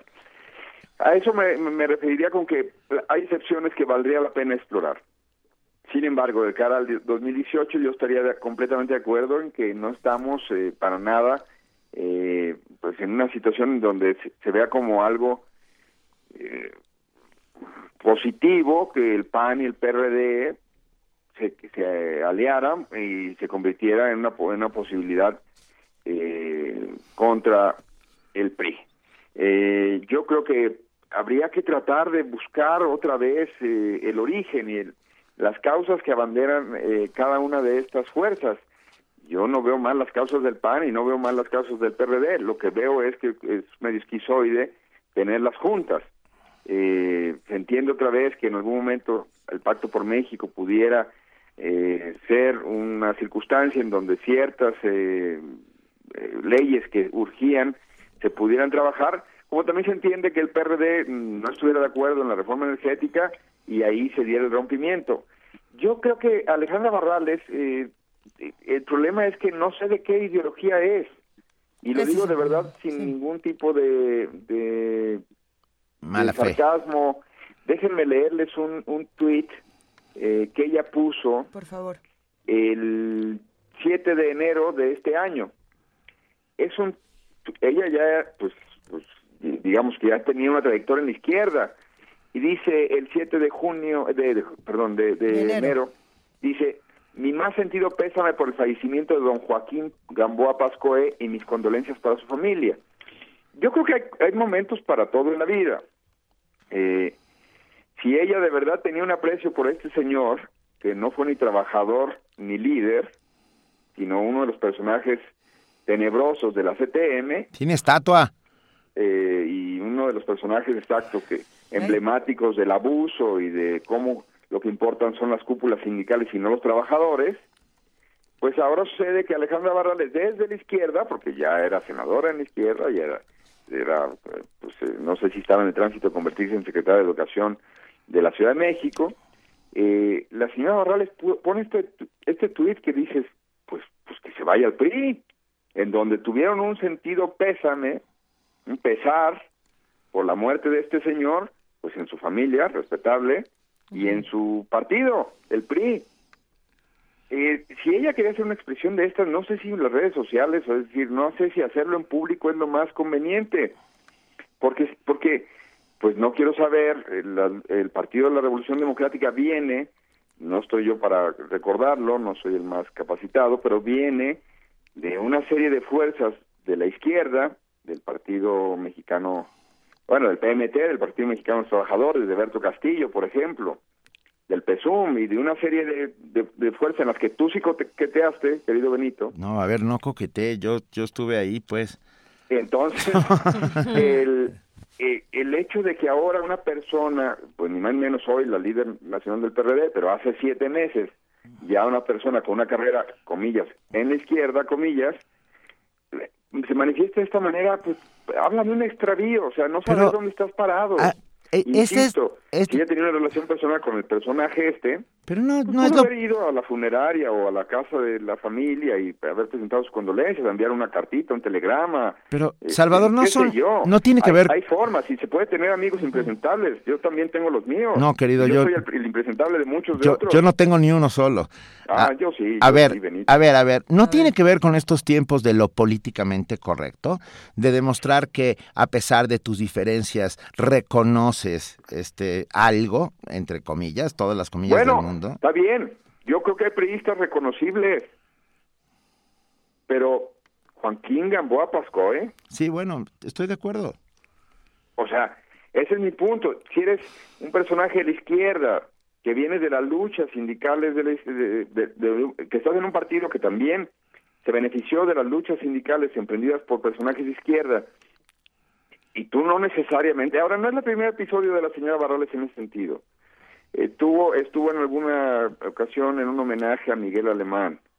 O sea, un presidente, como se entiende, muy de izquierdas, ¿no? Un presidente muy, muy favorable a los trabajadores, muy favorable a los derechos de los trabajadores. Entonces, eh, por eso digo que es todo en incógnita la decisión que acaban de hacer. No sé para dónde le late el corazón a la señora Barrales. Bueno, nos queda claro que, que no. Y sin embargo, estamos al principio de lo que será un, un nuevo PRD después de, de la... pobre, estoy pensando en, en el pobre ex presidente del partido de Agustín Basabe, ¿no? Que, que nunca, yo no sé, estoy no estoy seguro si supo bien a bien en dónde diablos se había metido. No sé cómo lo vea Salvador. Eh, te escucho muy mal, Benito, y no ah. quiero contestar a las locas. A ver, al final de, dónde se, por, dónde se habría ido el PRD. No, no, no. Que, que yo tengo la sensación de que Agustín Basabe nunca tuvo idea de dónde diablos se había metido. Yo creo que quiso tener una experiencia de vida. Oye, para eso te vas a Six Flags y te subes al Superman. Eh, creo que, eh, no sé si fue ingenuidad o demasiada eh, irresponsabilidad, así lo pondría, ingenuidad o irresponsabilidad, el haber aceptado algo a sabiendas de que aquello es, pues hablando de tribus, una jauría. De verdad que el, el problema de la corrupción en el PRD no es menor. El problema del clientelismo del PRD no es eh, cosa baladí. El problema de que este partido no se puede mover porque depende de una serie de compromisos con grupos a veces eh, verdaderamente impresentables tampoco es algo sencillo. Y Agustín Basabe pues creyó que podría lidiar con eso. La verdad, eh, pues... Ternurita. ¿Es un qué? Ternurita. Bueno, sí, ya insisto que a lo mejor como experimento académico estuvo interesante. Sí, bueno. Como algo eh, responsable, no creo que haya sido, eh, insisto, como tampoco fue quienes le depositaron eso en las manos. ahí. Los chuchos tienen eh, vela en el entierro. Ellos dijeron, mira, ponemos a este señor y ahí más o menos la llevamos. Pues ahí tienen los resultados. Son cuarta fuerza electoral. Pues ahí, ahí vamos a, revisar qué va ocurriendo, queridísimo Salvador Camarena. Nos quedamos con tu comentario. Te agradecemos muchísimo que platiques los lunes con nosotros, como cada semana. Te abrazamos y nos escuchamos la próxima.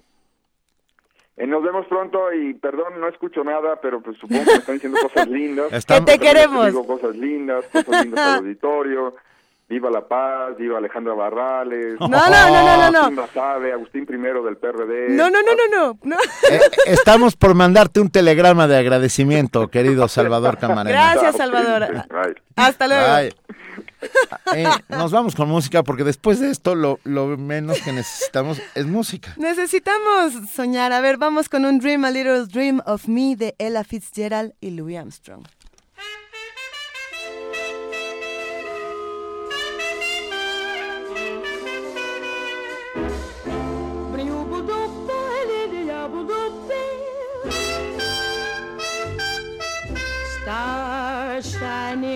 Bright above you.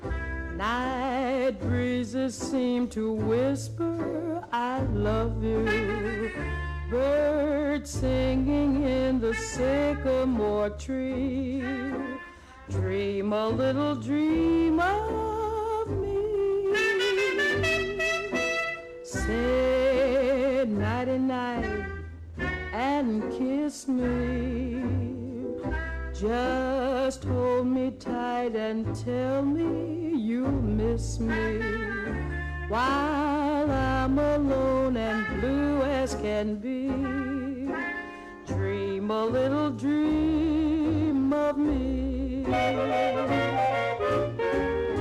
Stars fading, but I linger on, dear. Oh, how you linger on. Still craving your kiss. How you crave my kiss. Now I'm longing to linger till dawn, dear. Just saying this. Give me a little kiss, sweet dreams, till sunbeams find you. Sweet dreams that leave all worries But in your dreams, whatever they be, dream a little dream of me. Buzz, buzz, buzz, buzz, buzz, buzz, buzz, stars fading, but I linger on, dear. Still craving your kiss.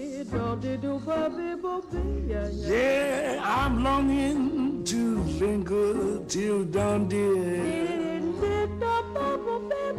Just saying this. Sweet dreams, dreaming. Till sunbeams find you, keep dreaming. Gotta keep dreaming. Leave the worries behind you. But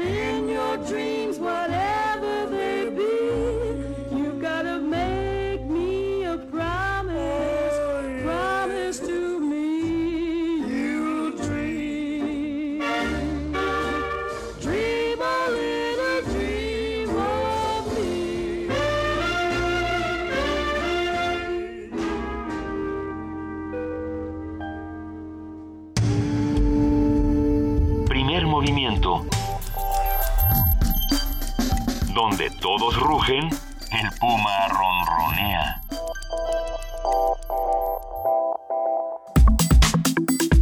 Nota Internacional.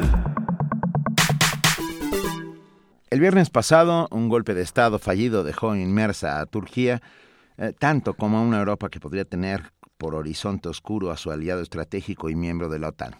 Sectores del ejército turco se sublevaron con el arresto de diversos miembros del gobierno y la aplicación de la ley marcial. Siete horas más tarde, el presidente de la nación, Recep Tayyip Erdogan, se presentó ante los medios con el anuncio del fin del intento de golpe, gracias a la movilización de los ciudadanos y con la premisa de severas consecuencias para los involucrados. La inestabilidad subyace en ciudades como la capital, Ankara, y la emblemática Estambul, por lo que el Ejecutivo continúa pidiendo el apoyo de la ciudadanía para desalentar nuevas intentonas golpistas. Las cifras oficiales hasta el momento señalan 265 muertos, entre ellos 104 golpistas y 47 civiles. A esto le sumamos el número de heridos, lo vamos a platicar. La historia de Turquía se ve atravesada por una tradición golpista intermitente y diversa que revelan pugnas de poder. En el incidente actual, el hecho de que la cúpula se haya mostrado adversa sugiere una participación de mandos bajos o intermedios de similar, similar a la ocurrida en 1960 oficiales asociados a la cofradía de Fethullah Gulen, aun cuando el Ejecutivo lleva tiempo en una purga de las instituciones de influencia gulenista. Las relaciones entre Turquía y Estados Unidos se han erosionado de forma pasmosa desde el incidente, con la presunción del gobierno turco de que los estadounidenses podrían tener eh, estar detrás del levantamiento militar. John Kerry, secretario de Estado de Estados Unidos, mantiene de forma contundente que este tipo de acusaciones son igualmente totalmente falsas y dañan severamente las relaciones bilaterales. ¿Qué fue lo que pasó? Este fin de semana en Turquía. Vamos a platicarlo el día de hoy con la doctora Camila Pastor.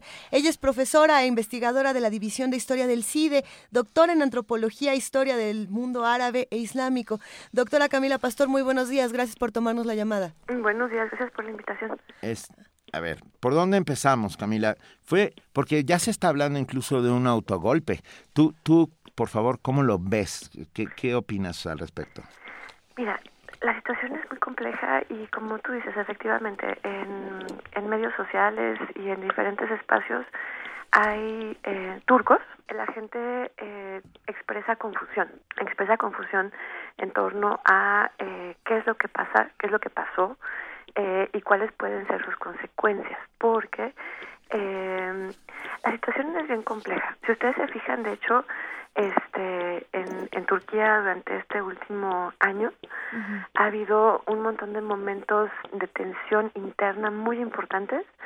Eh, el más importante, este, bueno, y desde el año pasado, este, que tienen que ver con eh, eh, la diferentes intentos porque eh, quienes son críticos del gobierno y sus políticas actuales eh, pues no puedan expresarse. ¿no? entonces este eso tuvo eh, hubo un momento en que eh, se concentró en una población académica que este que estuvo bajo vigilancia pero también bajo amenaza de arresto. Eh, el año pasado también eh, sucedió en torno a los medios a, a cómo se llama al periódico este en marzo de, de, de 2016 en torno al periódico eh, este muy importante Zaman el tiempo eh, entonces eh, lo que lo que mm, lo que sucede ahorita para mucha gente resulta difícil de leer sí Claro. eh, porque se inserta de alguna manera ustedes ya lo mencionaban en una tensión entre el primer ministro Erdogan y una oposición muy fuerte y muy organizada que es la de el movimiento Hizmet, el movimiento servicio se llama, de eh, Fethullah Gulen. Y ahí lo que sucede es que eh, Gulen inicialmente era un aliado de Erdogan porque este parecían inicialmente coincidir en términos de un proyecto mira el, el partido este que está actualmente en el poder se define como una un, un partido de democracia conservadora. Es un partido socialmente conservador que defiende al Islam como guía moral para el Estado.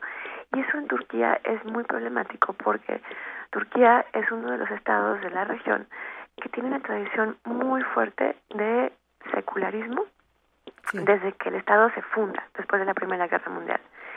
Y de alguna forma los militares, desde 1960, como bien decían, a través de estos golpes de Estado que, que ocurrieron, espaciados por una década, ¿no? 60, este 71, 80, 97, lo que, la tensión que se, que se leía a- cuando, cuando los militares intervenían, o la- por lo menos lo que se argumentaban, es que ellos defendían al Estado secular. Y eh, ahorita lo que es muy confuso es que eh, habría hay quienes dicen bueno es es un poco el mismo patrón sí es el es el Estado eh, en manos de un partido que se vuelve demasiado mm, demasiado próximo al Islam o demasiado eh, demasiado centrado en una regulación social eh, eh, apegada al Islam para el gusto de los militares. Entonces lo que vemos es una vez más eh, los militares turcos interviniendo para eh, para secularizar, sí. Eh, pero es problemático porque es un golpe de estado, es Sí. un es un es una es un, un- es un- una violencia hacia el Estado de Derecho, hacia el proceso democrático, hacia y por otro lado, eh, como, como tú decías, Benito, hay quien dice que esto en realidad es, es un- una, una puesta en escena, es un intento por eh, legitimarse por parte del primer ministro, es un intento por también generar condiciones que le van a permitir actuar de forma aún más autoritaria. Y, y pensando en esto, Camila, yo, me pregunto, ¿funciona? Porque eh, leíamos eh, el día de ayer, bueno, este fin de semana leíamos un artículo que, que publica Robert Fisk en El Independiente, que también tiene una su traducción en la jornada, donde se habla pues de esta poquísima credibilidad que tiene Erdogan actualmente y de que esto pues tampoco va a aportar mucho que digamos de ser este segundo escenario cierto. Pues mira, ahí el problema es que eh, Turquía, como México, o como otros espacios, es una sociedad, como sociedad muy dividida. ¿sí? O sea, finalmente, el partido que representa Erdogan y el proyecto que representa Erdogan, eh, que como les decía, es socialmente muy conservador, pero también eh, abiertamente eh, amistoso con eh, Estados Unidos y la Unión Europea, este, muy enfocado hacia los círculos de negocios. Eh, es un, un, partido que ha ganado elecciones sucesivas a partir de su fundación en 2001, entonces, y cada vez con mayor porcentaje de la población apoyándolo, ¿sí? Entonces, eh, de alguna manera hay que reconocer eso. Eso puede no gustarle a muchos turcos seculares y a muchos turcos que no están de acuerdo con, con, con este proyecto, pero ahí lo que vemos es una polarización muy importante de la sociedad turca y eh, una polarización agravada por eh, algo de lo que no siempre se habla, que es la, crisis de refugiados, ¿no? Y el conflicto justamente eh, ahorita que tiene que ver con, en Turquía, por un lado, contener a los kurdos, que el Estado turco ha visto como un, una fuente de peligro en tanto secesionistas, ¿no? O sea, en tanto un, un, grupo organizado políticamente eh, que va a querer tomar una parte del territorio turco y que han sido tan importantes y, y, y que han tomado tantísima eh, tantísimo poder en el conflicto con Daesh, con ISIS, ¿no? Sí. Entonces, está eh, los refugiados sirios, que han polarizado también a la sociedad turca entre quienes eh, les dan una bienvenida y quienes se sienten amenazados por ellos. Está la complicación eh, regional, para Turquía en particular, la, la pregunta de qué pasa este con el apoyo que le ha dado Estados Unidos, por ejemplo, a los kurdos sirios y eso qué consecuencias tiene para las, las reivindicaciones de los turcos en, en Turquía. Entonces, de alguna manera, eh, yo creo que la sociedad turca estaba polarizada, se ha polarizado aún más en los últimos dos o tres años a través de estos procesos y entonces Erdogan tiene una, una base de apoyo que obviamente tiene una, un contrapeso, una contraparte muy importante. Su base de apoyo es del 48% según los números electorales, ¿no? Entonces, eh, ahí lo que, lo que es importante es que mm, el hecho de, del golpe eh, le ha permitido ya un, un número tremendo de arrestos.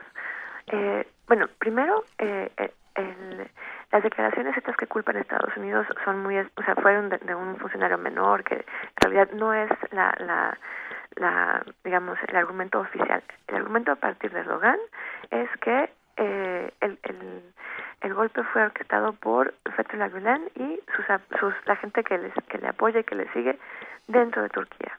Entonces, y lo que está pidiendo es que se extradite a Gulen, ¿no? Que Estados Unidos le entregue a Gulen. Entonces, ahí lo que es muy importante es que, eh, que, que lo que sí le permitió ya, ya, el sábado, o sea, si, si el golpe fue el viernes en la noche y el sábado eh, vimos las primeras declaraciones de, de, su fallo, el sábado mismo se arrestó a miles de soldados acusados de participar en el golpe, pero también a miles de jueces. Y entonces ahí esa población ya nos pone un poco a pensar, porque bueno, los soldados, no sé, si tú arrestas a 3.000 soldados, puedes decir, fue la gente que fue el instrumento inmediato para llevar a cabo el golpe, ¿sí? Pero si tú arrestas a 2.500 jueces, ¿de qué se trata? ¿Quiénes son? ¿Sí? ¿Y qué es lo que estás legitimando justamente con el golpe? ¿O por qué piensas que puedes hacer una purga? Porque no hay otra palabra para describirlo de tu, tu, aparato de justicia a partir de, la violencia del golpe. Es sin duda, a ver, eh, me quedé pensando, Camila, en el ejército turco, en donde, bueno, desde, como muy bien lo dijiste, desde los años 60 hay, hay golpistas. Estoy pensando en los lobos grises, estoy pensando en toda, estoy pensando en aquellos que tomaron la mitad de Chipre y que siguen hoy con barricadas. Eh, Nicosia está cortada por la mitad y, y, que hay muchos dentro del ejército turco que están pidiendo eh, la toma total del resto del país. Eh, ¿Quiénes son las cabezas visibles de, de, esta, de este conservadurismo dentro del ejército turco?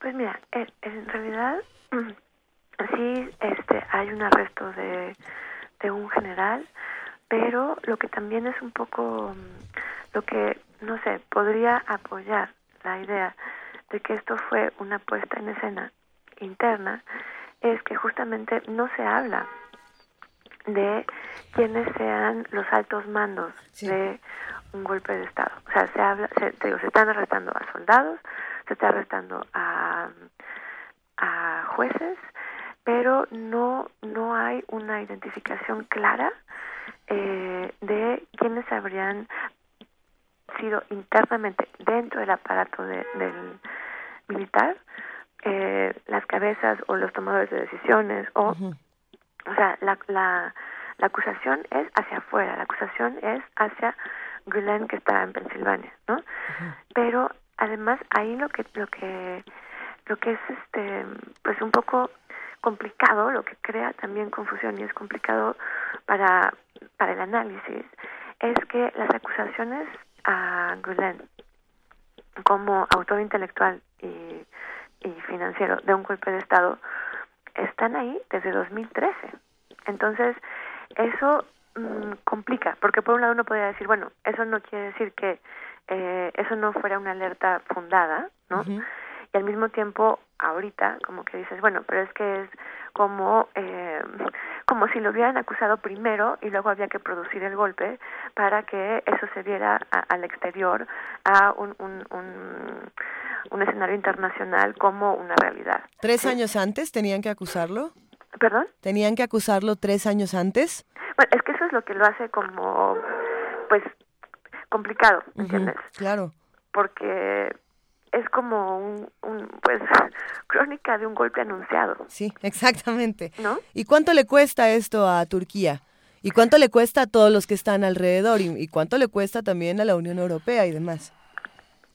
Pues mira, ahorita el problema es que eh, la, yo creo que el costo, el, el, golpe fue muy breve en su duración. O sea, sí, fue, sí, sí, fueron apenas 24 horas si acaso, ¿no? Entonces, el, lo, los costos son políticos y los costos van a tener que ver con y también por eso algo que sucede ahí que, que ha sido complicado para Turquía en el último para la población turca para cualquier crítico del Estado en Turquía durante el último año es que mmm, una una progresión en ejercicios autoritarios y en eh, en, en gestos que, que, intentaban controlar eh, a la crítica ha sido mm, pues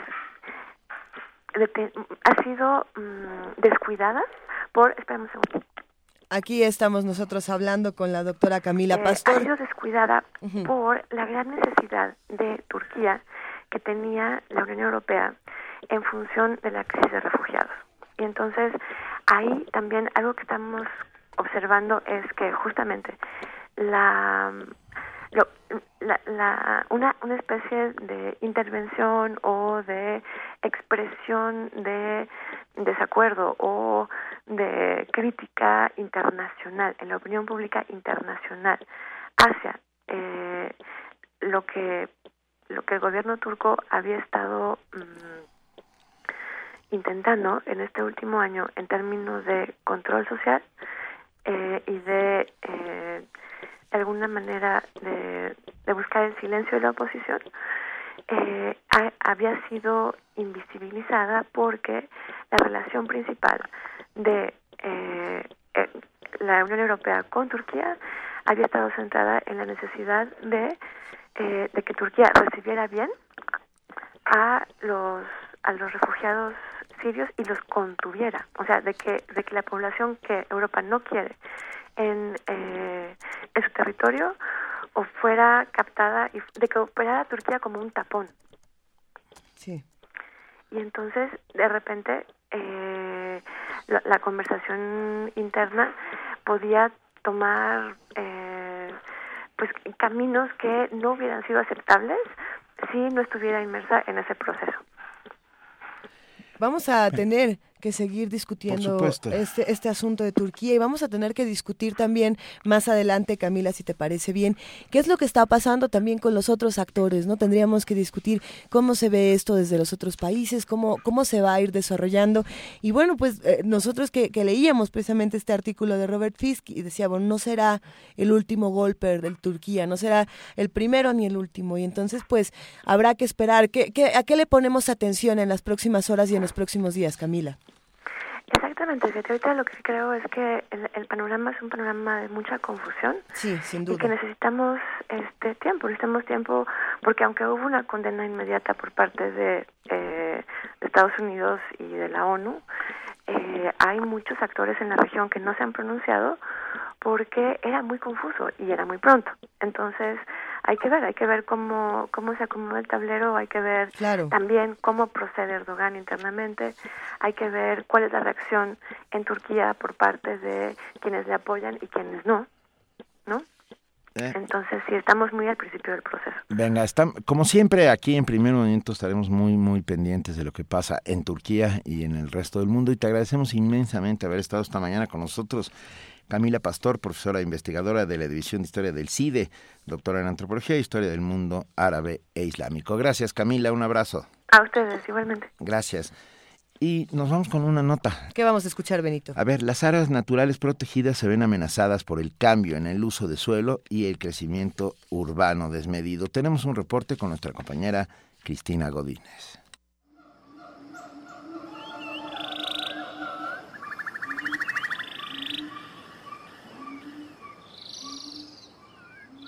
Para respirar aire fresco, caminar entre árboles de oyamel, fresno y encino o sumergir los pies en aguas cristalinas, no tiene que viajar muy lejos, pues los capitalinos contamos con el desierto de los leones. Este espacio, junto con el Cerro de la Estrella, las cumbres de la Jusco, Lomas de Padierna y los viveros de Coyoacán, son algunos de los parques nacionales. La Comisión Nacional de Áreas Naturales Protegidas administra 177 reservas de este tipo en el país que en conjunto representan más de 25.628.239 hectáreas. El organismo también apoya 370 áreas destinadas a la conservación. Las áreas naturales protegidas fueron creadas por decreto presidencial y se definen como porciones terrestres o acuáticas del territorio nacional representativas de los diversos ecosistemas, donde el ambiente original no ha sido esencialmente alterado. Sin embargo, el cambio de uso de suelo y la creciente urbanización constituyen una amenaza latente. Así lo expuso la doctora Gabriela de la Mora, investigadora del Centro Regional de Investigaciones Multidisciplinarias de la UNAM. México también tiene un papel muy importante en las áreas naturales protegidas con reconocimiento internacional, por ejemplo, las reservas de la biosfera, que tiene la característica de reconocer que muchas de estas zonas son habitadas y bueno, de alguna manera, aunque se restringen los usos y prácticas de apropiación de los recursos naturales por parte de los habitantes o de los propietarios incluso de estas zonas. Sin embargo, bueno, también se reconoce las actividades de manejo y conservación que han llevado a cabo a lo largo del tiempo en estos lugares. En la implementación de políticas forestales destaca la participación de algunas comunidades. Es la doctora de la Mora. Que de alguna forma están preocupadas y ocupadas promoviendo el cuidado de estas zonas, dada la importancia que tiene, digamos, como espacios públicos, no solamente para la conservación de los servicios ambientales, sino también el carácter social que tienen estos espacios, en donde es posible obtener otros beneficios más de carácter incluso hasta emocional, ¿no? Este, se ha comprobado que la cercanía con estos espacios verdes y con la naturaleza en general tiende a promover nuestras mejores emociones, disminuir el estrés, relajarnos, etcétera. Entonces, eh, muchas de estas comunidades están promoviendo y están ocupadas en su conservación. Para la investigadora es urgente revalorar las áreas naturales, no solo por su relevancia ecológica y ambiental, sino también por su impacto social y cultural, por lo que exigió que las autoridades las preserven. Para Radio UNAM, Cristina Godínez. Primer movimiento donde la raza habla. Nos han escrito mucho por el tema de Erdogan, así como por el tema del PRD, nuestra nota nacional e internacional. Sí, son dos cosas que vamos a tener que darle seguimiento. Ninguna de estas notas ha llegado a su fin, no podemos hablar de un hecho como tal, y eh, particularmente yo creo que en el caso de Turquía. Y no, podemos hablar de que se haya conjurado al 100% el golpe de Estado. No. Los golpes de Estado funcionan de maneras muy curiosas, las conjuras uh, aplican de maneras muy, muy curiosas y hay gente que está a la sombra. Esta, este dato que nos acaba de dar Camila Pastor de 2.500 jueces eh, capturados, a mí me deja helado y sorprendido porque perdón, pero no lo entiendo.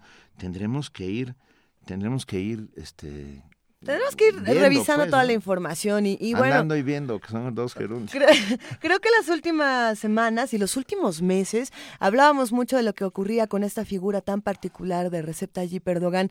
Es sin duda uno de los presidentes más contrastados o más polémicos. Claro, ¿no? Es raro. Y mira que hemos hablado de él desde hace mucho. Desde hace mucho eh, se veía que algo extraño andaba por ahí. El enorme privilegio uh -huh. de trabajar en primer movimiento y, y, y hablar de las cosas que hablamos por cómo ha sido diseñado este programa todos los días. Lo hacemos más que nadie y de manera mucho más contundente que nadie en el resto del espectro radiofónico. Hablamos de las a, cosas más extrañas. Exacto. Gracias, quería decirlo de otra manera. Ah, bueno. Pero sí. es cierto, o sea, llevamos mucho tiempo hablando de Turquía, no, no, no comenzamos a hablar de Turquía a partir ni, ni del golpe de Estado, ni del atentado en el aeropuerto de, de, de, Ankara. Pero creo que esto entonces genera reflexiones pertinentes como ¿qué estamos haciendo los medios por la información internacional? ¿A qué le estamos poniendo y por la atención? General, por la información general. ¿Por qué estamos atendiendo la nota más inmediata o la más urgente y no estamos averiguando los porqués de todas estas situaciones? ¿no? Que era lo mismo eh, que discutíamos eh, con Francia, lo mismo lo discutíamos con diferentes noticias que son, sí, sin duda son urgentes y tienen que hablarse, pero para entender toda esta reconfiguración geopolítica, todo lo que está pasando en el mundo, pues hay que, hay que ir estudiando los pequeños fenómenos, no hay que olvidarnos de África, no hay que olvidarnos de Asia, no hay que olvidarnos de que el otro lado hay otro que también se siente el otro de alguien más, ¿no? Entonces, va, vamos, vamos conociendo todas las culturas para dejar de tenerle miedo al otro. Gracias a todos los que nos escriben, tenemos gracias, un montón de comentarios. De verdad, muchas gracias. Ya están muchos amigos esperando a que llegue hasta esta mesa el doctor Héctor Zagal. Sab Yugus me escribió y me dijo, no quiero ser grammar nazi, pero se dice años 60, no 60. Y entonces es cierto, yo, es cierto. Es cierto, yo muy amablemente le contesté que si, ¿Que si era, era bien nazi. No, no, no, que si era, que si solo aplicaba para esos años o para todos los años. También aplica para los 30. No, sí aplica para todos. ¿Sí? Pero no es cierto, yo, para los 2000 no aplica. No, los 2000 es, ¿qué sería? ¿Los no 2000? importa, gracias, Sap Yugus. Entre todos sabemos todo. Muchas veces aquí nos equivocamos, cometemos pifias, errores, bueno, por supuesto. Deberíamos Hacemos planear. tres horas diarias en vivo completamente y, y, bueno, hay cosas que traemos en el fondo del subconsciente que salen Insisto, Benito, hay que planear una, una mesa de los mejores bloopers de primer movimiento. Por ahí hay una serie de carcajadas, una serie de errores que se divertirían muchísimo escuchando. Ya llegó Héctor Zagal, a quien Ya le mandamos un gran allá. abrazo. Prepárense porque además trae muchos libros en, en sus manos, trae muchas cosas que discutir con nosotros. No nos han posteado sus imágenes del arrabal y queremos hacer un arrabal en nuestras redes sociales. Queremos así ver que- cómo es su arrabal, ¿Cómo porque hay arrabal? distintas maneras de percibirlo. Por ahí dijeron que el de los aristogatos, ¿no? Es cierto, dijeron que es cierto. El de los aristogatos. A ver, compártanos imágenes de arrabal o compártanos cómo sería el arrabal que a ustedes les ¿O gustaría ¿Cuál es la idea de arrabal que tienen en la cabeza? Es que también el arrabal ha sufrido eh, mucha, mucho prejuicio, ¿no? Bueno, la pues- misma palabra recibe mucho prejuicio. Bueno, nosotros nos vamos a una pausa ya para regresar a la última hora de primer movimiento. Los vamos a dejar con esta rola, El Ceniciento. Una rola Una rola. arrabalera. Eso, vamos a escuchar al, al mero mero. Con el jefe de todos los arrabaleros del mundo, que es Germán Cipriano Valdés Tintán.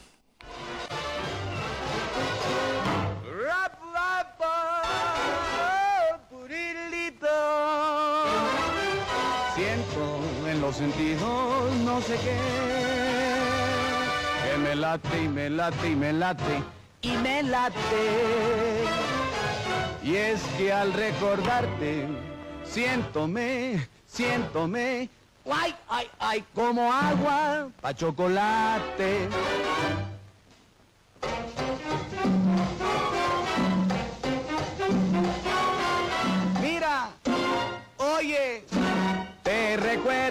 Y se me enchina el cuerito como gallina, tan presente tengote que por ti atragántome, tan presente tengote que por ti atragántome. Voy a pensar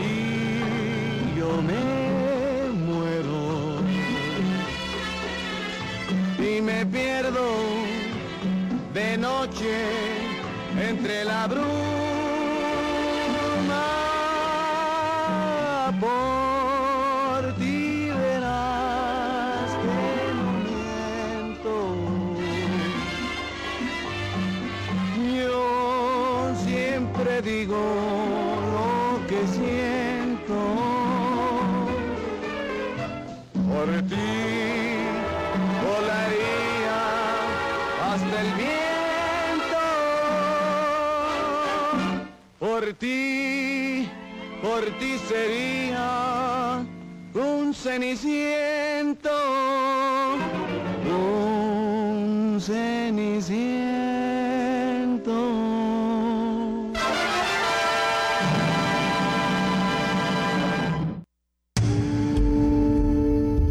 Primer movimiento. Información azul y oro.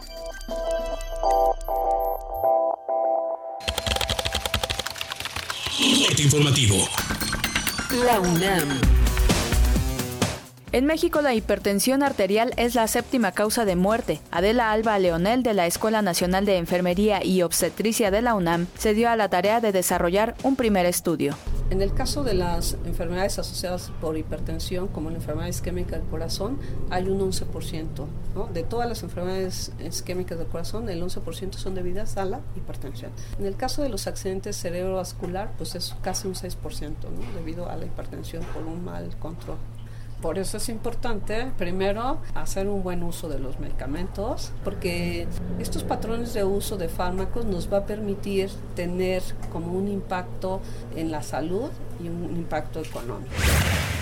Mauricio Quesada, académico del Instituto de Investigaciones en Ecosistemas y Sustentabilidad de la UNAM, resaltó que la polinización tiene un valor económico de 2.9 billones de pesos. Informó que actualmente el proceso natural está en deterioro por el cambio climático.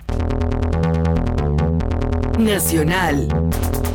El regidor priista de Chilapa Guerrero, Miguel Ángel Salmerón, fue asesinado. La Fiscalía Estatal informó que el político fue atacado por un grupo de hombres armados luego de una reunión con el gobernador Héctor Astudillo. Los coordinadores del PRI, Emilio Gamboa, y del PAN, Fernando Herrera, en el Senado, aseguraron que no se dará marcha atrás a la reforma educativa. Afirmaron, no obstante, que recibirán a los maestros en el Congreso para escuchar propuestas y poner fin al conflicto magisterial. La sección 22 de la Coordinadora Nacional de Trabajadores de la Educación, CENTE, informó que mantendrá sus protestas durante el periodo vacacional. Por ello, pidió a los maestros integrarse de manera masiva a las movilizaciones. Para evitar accidentes durante el periodo vacacional, la Comisión Nacional de Seguridad implementó un operativo en las carreteras y aeropuertos del país. La caseta de la carretera México-Querétaro es la más concurrida. Durante el primer fin de semana de las vacaciones de verano, el puerto de Acapulco Guerrero alcanzó una ocupación hotelera del 80%. En Quintana Roo, este mismo rubro superó ya el 90%. Economía y finanzas. Agustín Arriaga, presidente de la Asociación de Hoteles y Moteles de Michoacán, informó que la Policía Federal adeuda 32 millones de pesos por conceptos de alojamiento y alimentación. Precisó que son 20 hoteles los que demandan pago por sus servicios, mismos que han ofrecido desde 2014. Internacional. La canciller venezolana Delcy Rodríguez aseguró que la Organización de Estados Americanos reproduce el modelo injerencista que el gobierno estadounidense impone a muchos países del mundo. Pero los países hemos madurado, los países hemos evolucionado y eh, la OEA con la conformación actual que tiene no es la misma OEA de hace 20 años de hace 15 años. Ha habido una evolución por parte de los países. Y en el caso de Venezuela, allí se plantaron muy claramente cuando se dio una votación que nosotros también consideramos muy relevante, muy importante. Con la participación de analistas de 20 naciones, inició en China el quinto Foro Mundial de Paz. Los temas que serán tratados son seguridad regional, cooperación internacional y la lucha contra el terrorismo. Habla Liu Yandong, vicepresidenta china. Nosotros, la raza humana, todavía estamos preocupados ante los retos y amenazas de la seguridad. Por eso, tenemos la responsabilidad de mantener la paz mundial y promover el desarrollo común. La época actual es una época que necesita la cooperación de beneficio mutuo. En el contexto de la globalización, la interdependencia de las naciones se estrecha cada vez más. Deportes. Este fin de semana se jugó la primera jornada del torneo Apertura 2016 de la Liga MX. Los Pumas de la UNAM vencieron 1 por 0 a las Chivas del Guadalajara, América derrotó 2-0 a los Jaguares de Chiapas y Cruz Azul empató a 0 goles con Necaxa, entre otros resultados. Hasta aquí la información, lo esperamos en nuestro corte de las 12. Radio UNAM, clásicamente informativa.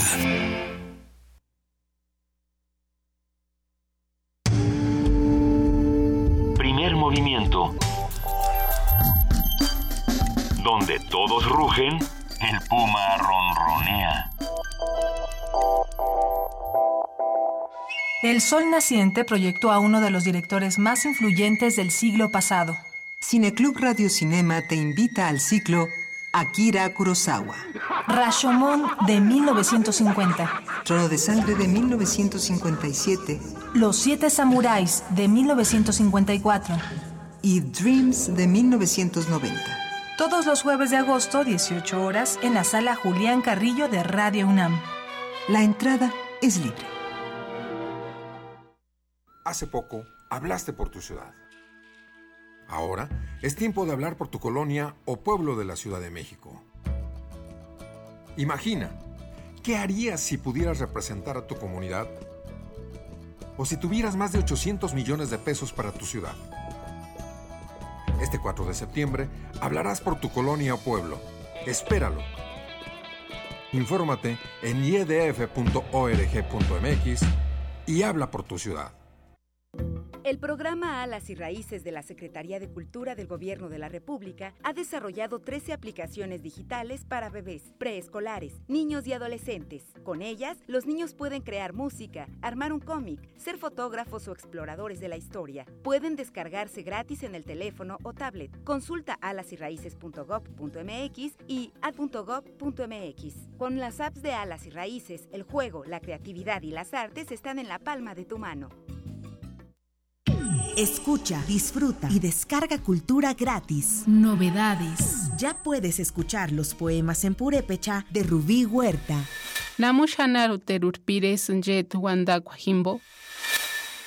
Estrenos. Descarga el poema Nunca. Hola, soy Luigi Amara. Voy a leer Nunca, que escribí a partir de una fotografía de una mujer de espaldas. Todo esto y más en www.cargacultura.unam.mx. Primer movimiento. Donde la raza habla.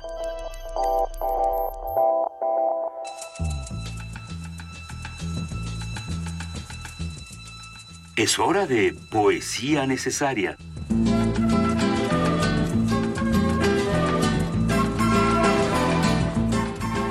Ha llegado el momento de poesía necesaria y Benito Taibo nos tiene una gran sorpresa. Y además esta semana nos lo vamos a campechanear uno y uno y uno y uno y uno y uno porque como solo somos dos. Oh Dios, va a estar bueno. Porque como solo somos dos, querida Juana Inés de esa, le mandamos un abrazo y le... Ahí donde se encuentre. Donde quiera que se encuentre recolectando Pokémon. No, no, no, Juana Inés no recolecta Pokémon, ¿verdad? No. No es lo suyo. Tiene su dark side. Tiene pero su dark creo que es side. otro. La queremos, la queremos y la extrañamos, le mandamos un abrazo. Pero poesía necesaria hoy Falditas tiene... de Jane Austen. Jane Austen. Eso hace.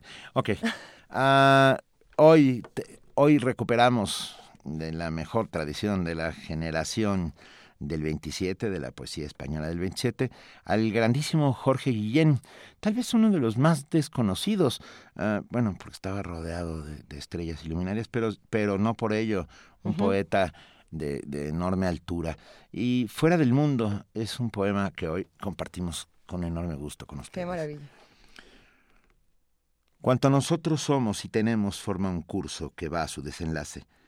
La pérdida total no es un fracaso, es el término justo de una historia. Historia sabiamente organizada. Si naces, morirás. ¿De qué te quejas? Sean los dioses ellos, inmortales. Natural que por fin decline y me consuma, haya muerte serena entre los míos. Algún día, tal vez penosamente, me moriré tranquilo, sosegado, no me despertaré por la mañana, ni por la tarde, nunca. Monstruo sin cuerpo, yo, se cumpla el orden. No te, no te entristezca el muerto solitario. En esa soledad no está, no existe, nadie en los cementerios, que solas se quedan las tumbas. Primer movimiento. Escucha la vida con otro sentido.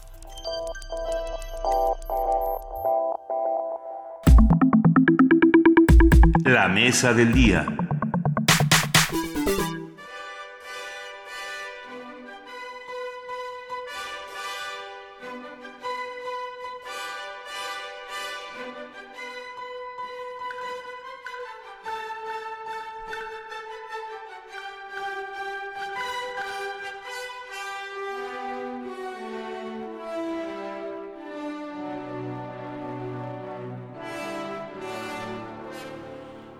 Estamos oyendo es Salón México de Aaron Copland.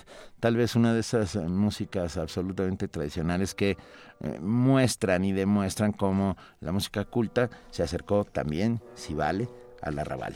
Pues tenemos, vale. tenemos una pequeña introducción. Va, nos la echamos. Tenemos una introducción, aunque ya queremos empezar a hablar con el invitado. Ahí les va. Escenarios infelices del desarrollo moderno y la expansión urbana. El arrabal representa el rostro sórdido de la vida en las grandes ciudades. Una fosa que abreva de aquello que la sociedad considera decadente y riesgoso. Caldo de cultivo para maleantes jugadores, delincuentes, alcohólicos, vividores, cafiches y prostitutas, alentándose en bares, billares, burdeles o callejones, tan solo para subsistir, tanto en sentido material y sobre todo espiritualizados, creando una identidad o necesitando de ella. Inmersa en esta atmósfera pulsante aparece una literatura cuyos antecedentes se remontan a la narrativa picaresca que floreció en España durante el siglo XVI. En nuestro país buena parte de la narrativa del siglo pasado hace lindes en lo urbano, donde trazan los de abajo, algunos ofendidos, ya sean humillados o motivados a crear y vencer.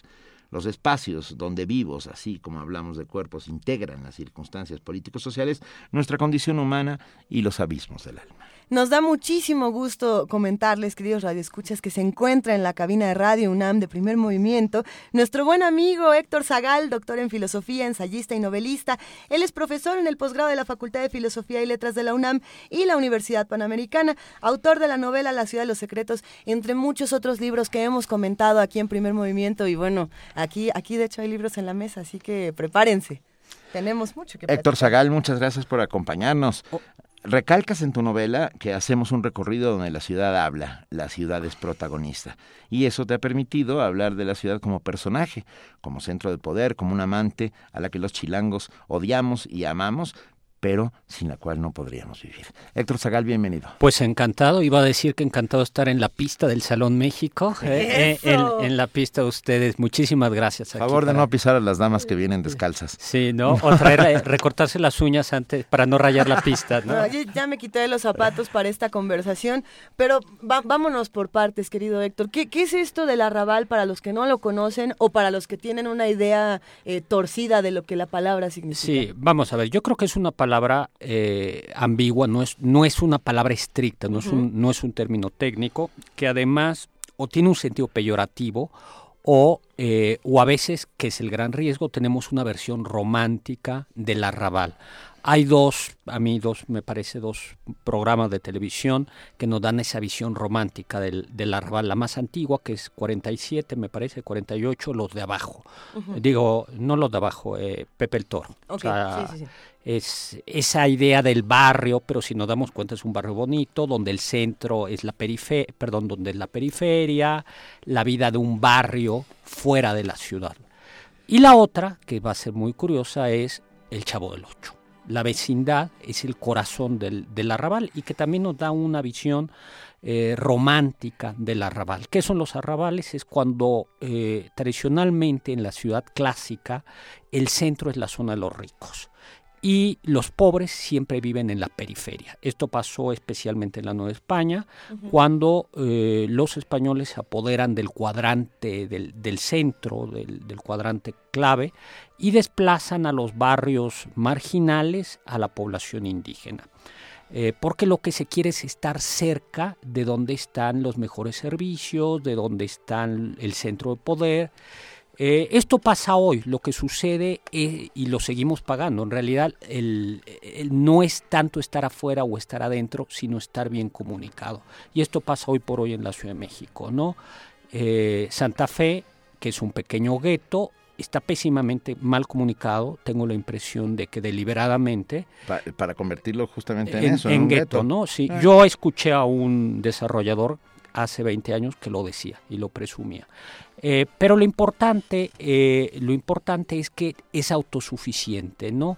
Y solo sale de ahí. En la Ciudad de México lo que pagamos, si nos damos cuenta, las ciudades de clase, las zonas de clase media, clase alta, lo que pagan es una buena eh, comunicación con los centros de poder.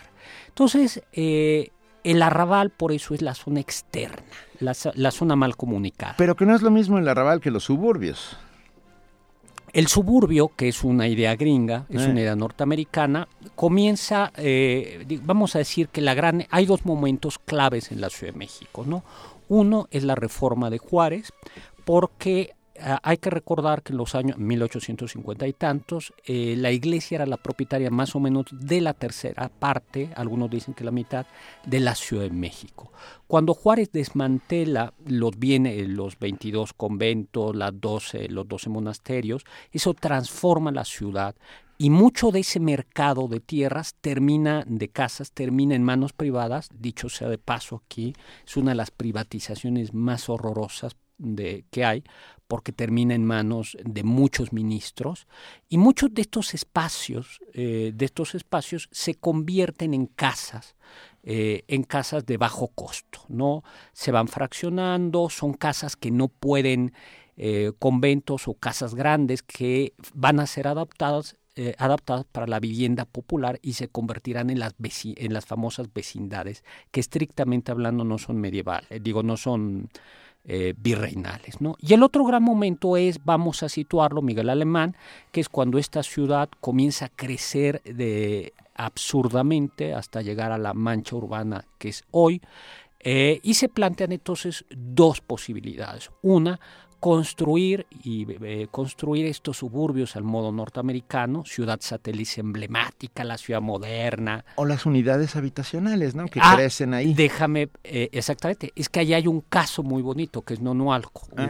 O, eh, o, los cinturones de periferia, los cinturones que creo que se llamarán algunos la herradura eh, la eh, herradura de tugurios, ¿no?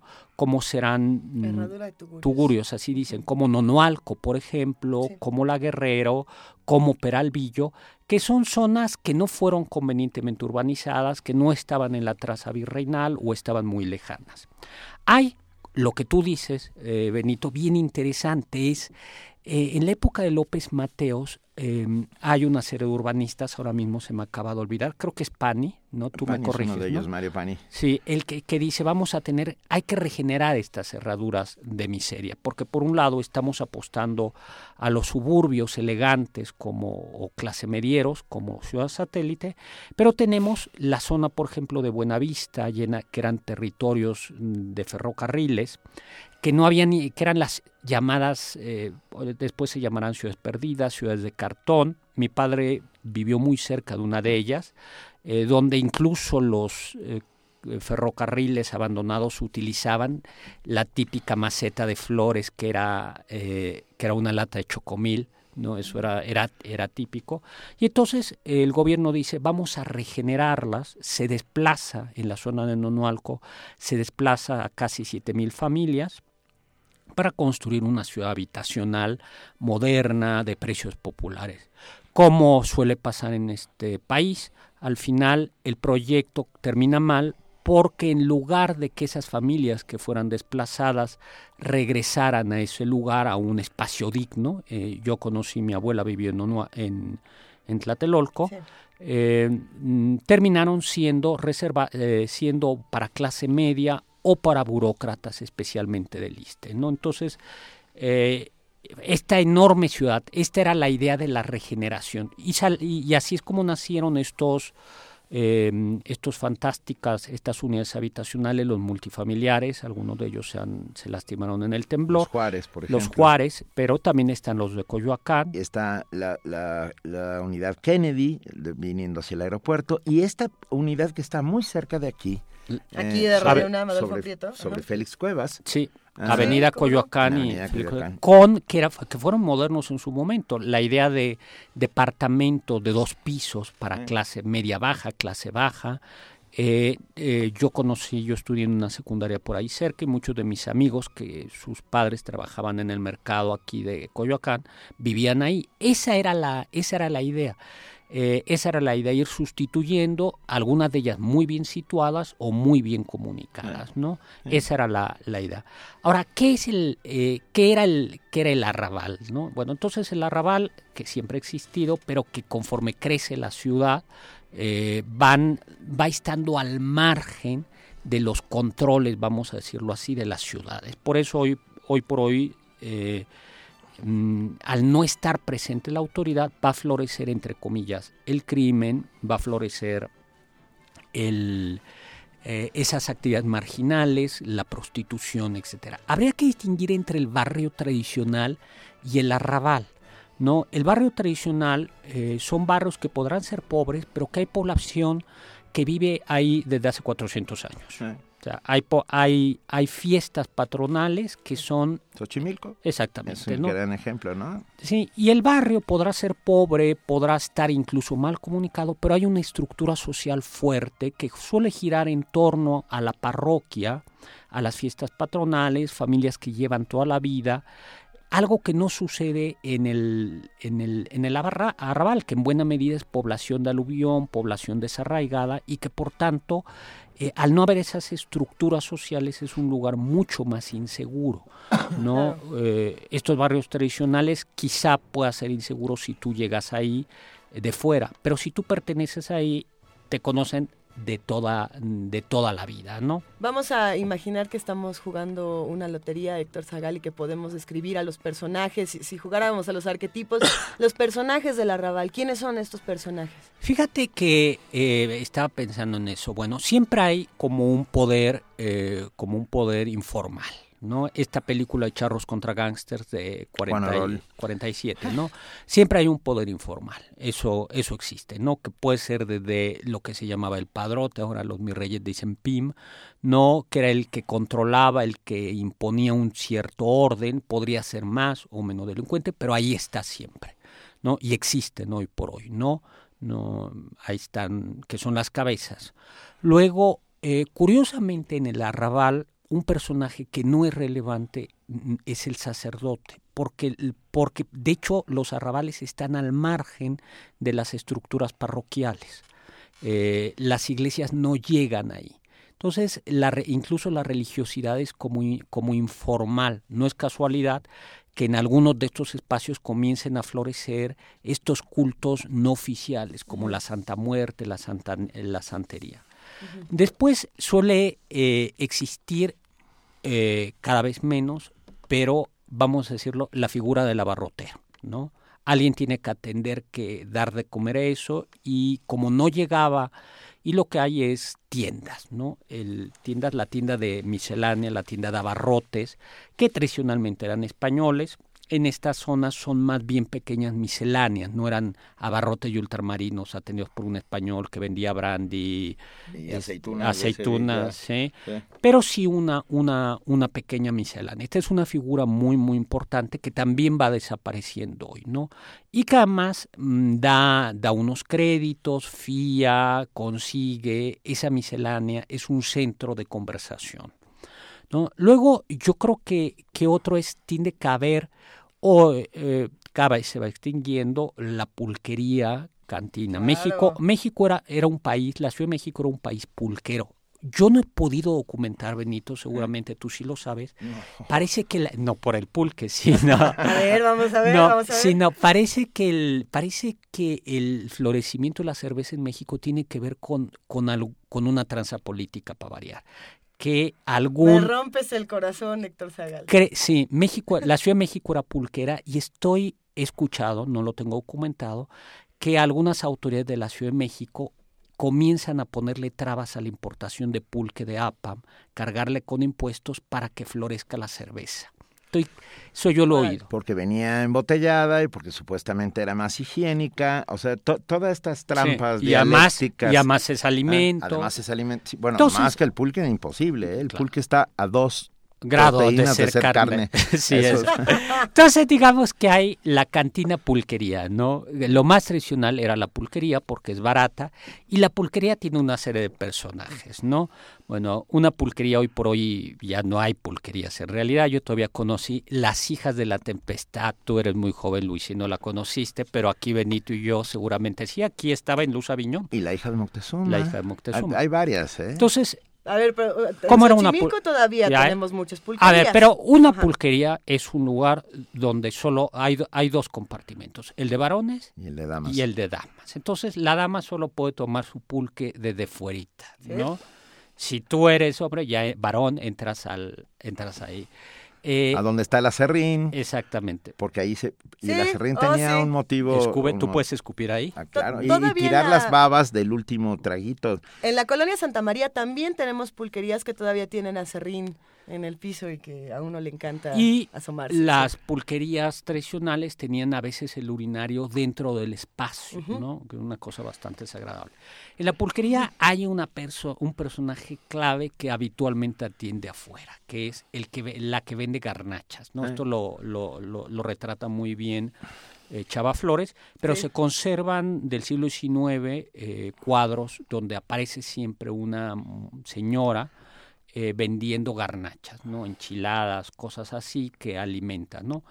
Eh, si, si lo que tenemos es una cantina, que es un poquito más cara y menos típica, pero, pero hay, vuelve a estar el, mismo personaje. La cantina, la diferencia es que sí puede servir comida, eh, prohibida la entrada a uniforma, ¿cómo es? A niños, a menores de edad. Mujeres, niños, uniformados y perros en algunos casos. Era tan, tan clasista y salvaje como eso. ¿Eh? Ok. Hasta ahora tenemos el padrote, el abarrotero, la miscelánea, la pulquería, la cantina, la de las garnachas que... Luego lotería. el dueño, lotería, el dueño de la vecindad. el dueño de la vecindad. El dueño de la vecindad y la portera de la vecindad. ¿Qué es la vecindad? La vecindad no es una casa construida ex profeso. Por eso les decía lo de Juárez, que muchos de estos conventos terminaron siendo vendidos como pedazos de como casas que luego se fueron haciendo vecindades, ¿no? Eh, colonias que fueron elegantes o clase media después se convirtieron en clases bajas, como pasa Santa María de la Ribera. Mi papá eh, vivió mucho en una vecindad de Santa María de la Ribera, siempre se me olvida, creo que Pino o creo en la calle Pinuna que desemboca a la Alameda de Santa María y que era precisamente una vieja casa porfiriana partida. Precisamente porque está partida eh, es frecuente que compartan algunos servicios. Eh, el baño y exactamente Benito, ese es clave, el lavadero, porque el lavadero es un lugar de convivencia, es el un lugar... internet de entonces. Exactamente, donde te enteras todo, no es el lugar de intriga, donde es un lugar, lugar de psicoanálisis, ¿no? Donde le cuentas a la vecina lo que está pasando. El, el, lavadero es un lugar absolutamente clave, ¿no? Y que además es muy humano porque un trabajo tan ingrato y tan, tan severo como lavar la ropa a mano se hacía más llevadero gracias al poder estar chismeando en, la, en la pero ya que estás poniendo personajes, te pongo otro imprescindible para entender ese tiempo ese, y esos espacios. El abonero. Claro. El abonero. Sí. ¿Eh? sí, por supuesto. El, el abonero eh, es, eh, muchos de ellos luego serán libaneses, son eh, personas que detectan que, que, que, se puede vender ropa, artículos de lujo como la media o artículos de primera necesidad. Las medias eran carísimas, ¿no? Las medias de nylon eran, eran carísimas en cómodos abonos, ¿no? Ahora, es bien interesante cómo vamos viendo una estructura. Mi, mi padre todavía, y mi, yo todavía conocía aboneros. Había un abonero de libros. Ah, mira. Sí, maravilla. En mi, ya era, ya estábamos en la colonia Nápoles y llegaba y nos vendía enciclopedias en cómodos abonos, ¿no? Y entonces llegaba cada tres semanas, ¿no? nunca supe cada cuándo, y había otra que vendía, creo que electrodomésticos. Pero es una estructura si nos vamos dando cuenta como de confianza y no venga hoy, venga la semana siguiente, y entonces el abonero iba cobrando de vecindad en vecindad, de lugar en lugar, llevaba, vendía y era flujos de efectivos. ¿Qué se solía? Eh, esto tiene sentido porque venir al centro de la Ciudad de México por un lado había que pagar al contado, era lejos, hay que recordar que estos espacios están mal comunicados, los tranvías no llegaban hasta, hasta esa hasta esa esta zona, por supuesto los taxis eh, ni pensarlo, y había un había camiones y había que caminar muchísimo. Esto de caminar tiene su tiene su interés porque una de las razones por las que hoy por hoy tenemos un país con obesidad no solo es el refresco, sino es que hemos dejado caminar y paradójicamente hemos dejado caminar porque hay mejores transportes, ¿no? es, eh, hay una, una paradoja. Por supuesto, el, el abonero. La portera Ah, bueno, perdón. la portera de la vecindad, sí. Claro, entonces, eh, la vecindad son, varios cuartos, alguno puede tener su WC completo, otros no el WC frecuentemente se comparte, donde no es raro encontrar, perdón por un poquito los suez, pero no hay papel higiénico, lo que se usa es hojitas de papel periódico, ¿no? Se ponen en un alambre. Yo todavía conocí una casa, bueno, la casa de mi abuela todavía se usaba así en la casa de mi abuela. Apoyemos el reciclaje. Sí, yo ya no te platico cómo te iba, ¿no? Era con un ganchito se iban cortando estas hojas de papel sepia, sí, y, pues ahí, ¿no? Eh, el, el, lugar, la fuente de agua estaba ahí, eh, el, a veces el, la regadera, la, la, regadera podía ser pública, podía ser privada, varones, mujeres, y por supuesto con esta leña o ya modernos con estos paquetitos de combustibles, así les decían, que eran acerrín, paquetes, yo todavía compré de esos paquetes siempre, y estoy dándome cuenta que estoy viejo, ¿verdad? Eh, Nada, Héctor Paquetes, querido. Eran paquetes de acerrín como impregnados como con aceite. Combustibles. Así, los combustibles. Entonces me medía un, dos, tres combustibles para calentar. Y luego te quedaban las manos llenas de ese de, esto que, con lo que estaba impregnado para que encendiera y tardabas muchísimo en quitártelo. era, una suerte de nafta, sí. Ahora, la portera controla, la portera recogía a veces el dinero, a veces del, de la vecindad, pero en todo caso controlaba. Era clave estar en buenos términos con la portera, especialmente si eras joven, porque si había joven y bello, porque si había que salir de fiesta, la portera, la portera se, la, la, la, vecindad se cerraba si era una vecindad decente a ciertas horas. Y para poder entrar tenías, que despertarla y darle un quinto. Ahí está. De menos. Entonces, hacemos una pequeña pausa, Héctor Zagal, para para para meterle música a nuestra conversación que, que es francamente eh, bueno. deliciosa. Estamos armando una lotería de personajes del arrabal. Váyanse aprendiendo cuáles son porque tenemos sorpresas para ustedes. Vamos a escuchar Quinto Patio, Luis Alcaraz.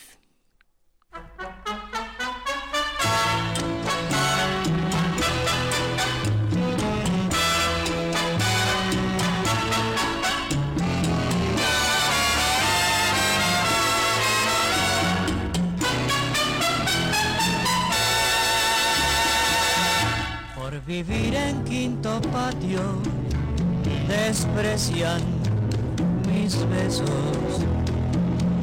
un cariño verdadero, sin mentiras ni maldad. El amor cuando es sincero se encuentra lo mismo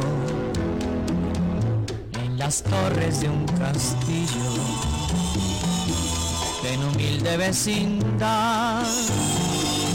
Nada me importa que critiquen la humildad de mi cariño. El dinero no es la vida, es tan solo vanidad. Y aunque ahora no me quiere, yo sé que algún dará con su cariño toda la felicidad.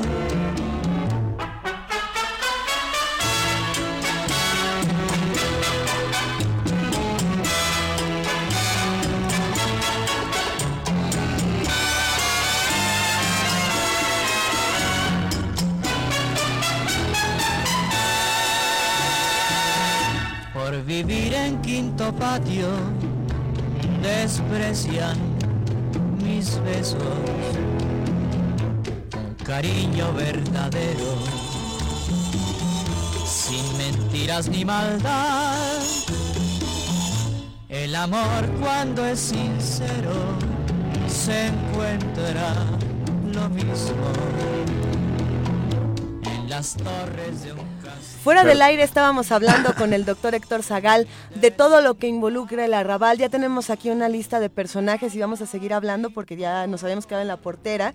Pero lo que, lo que decíamos era, eh, si tenemos familia que pertenece al arrabal, ¿te heredamos el arrabal? ¿O el arrabal, el arrabal nos hereda a nosotros?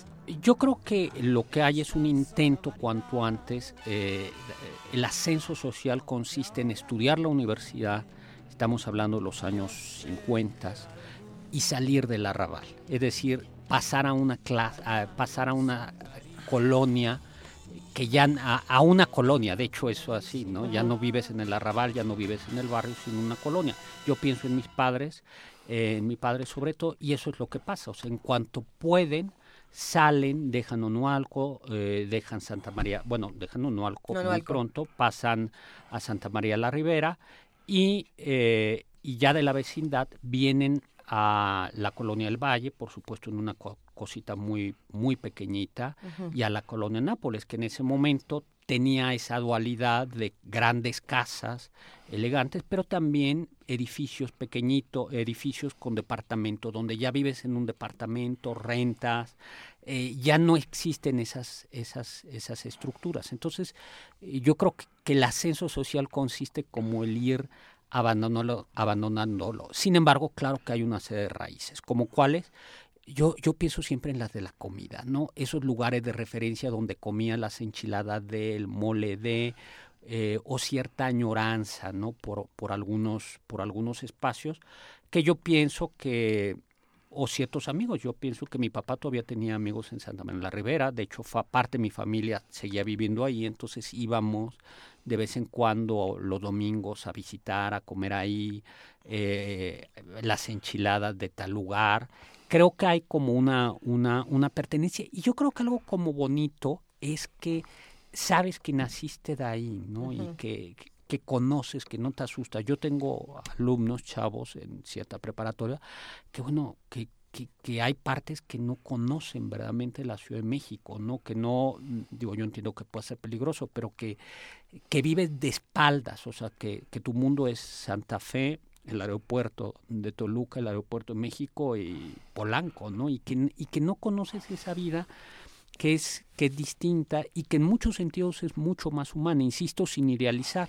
Algo que yo creo que se nos está olvidando es que comienzan en los años 40, eh, con la llegada del danzón, que es sorprendente, el mambo, como el danzón, a pesar de ser cubano, termina siendo un género Completamente mexicano. Por supuesto. Y además, eh, em, que exigía una gran maestría en su, en su manejo, en su, en su baile, ¿no?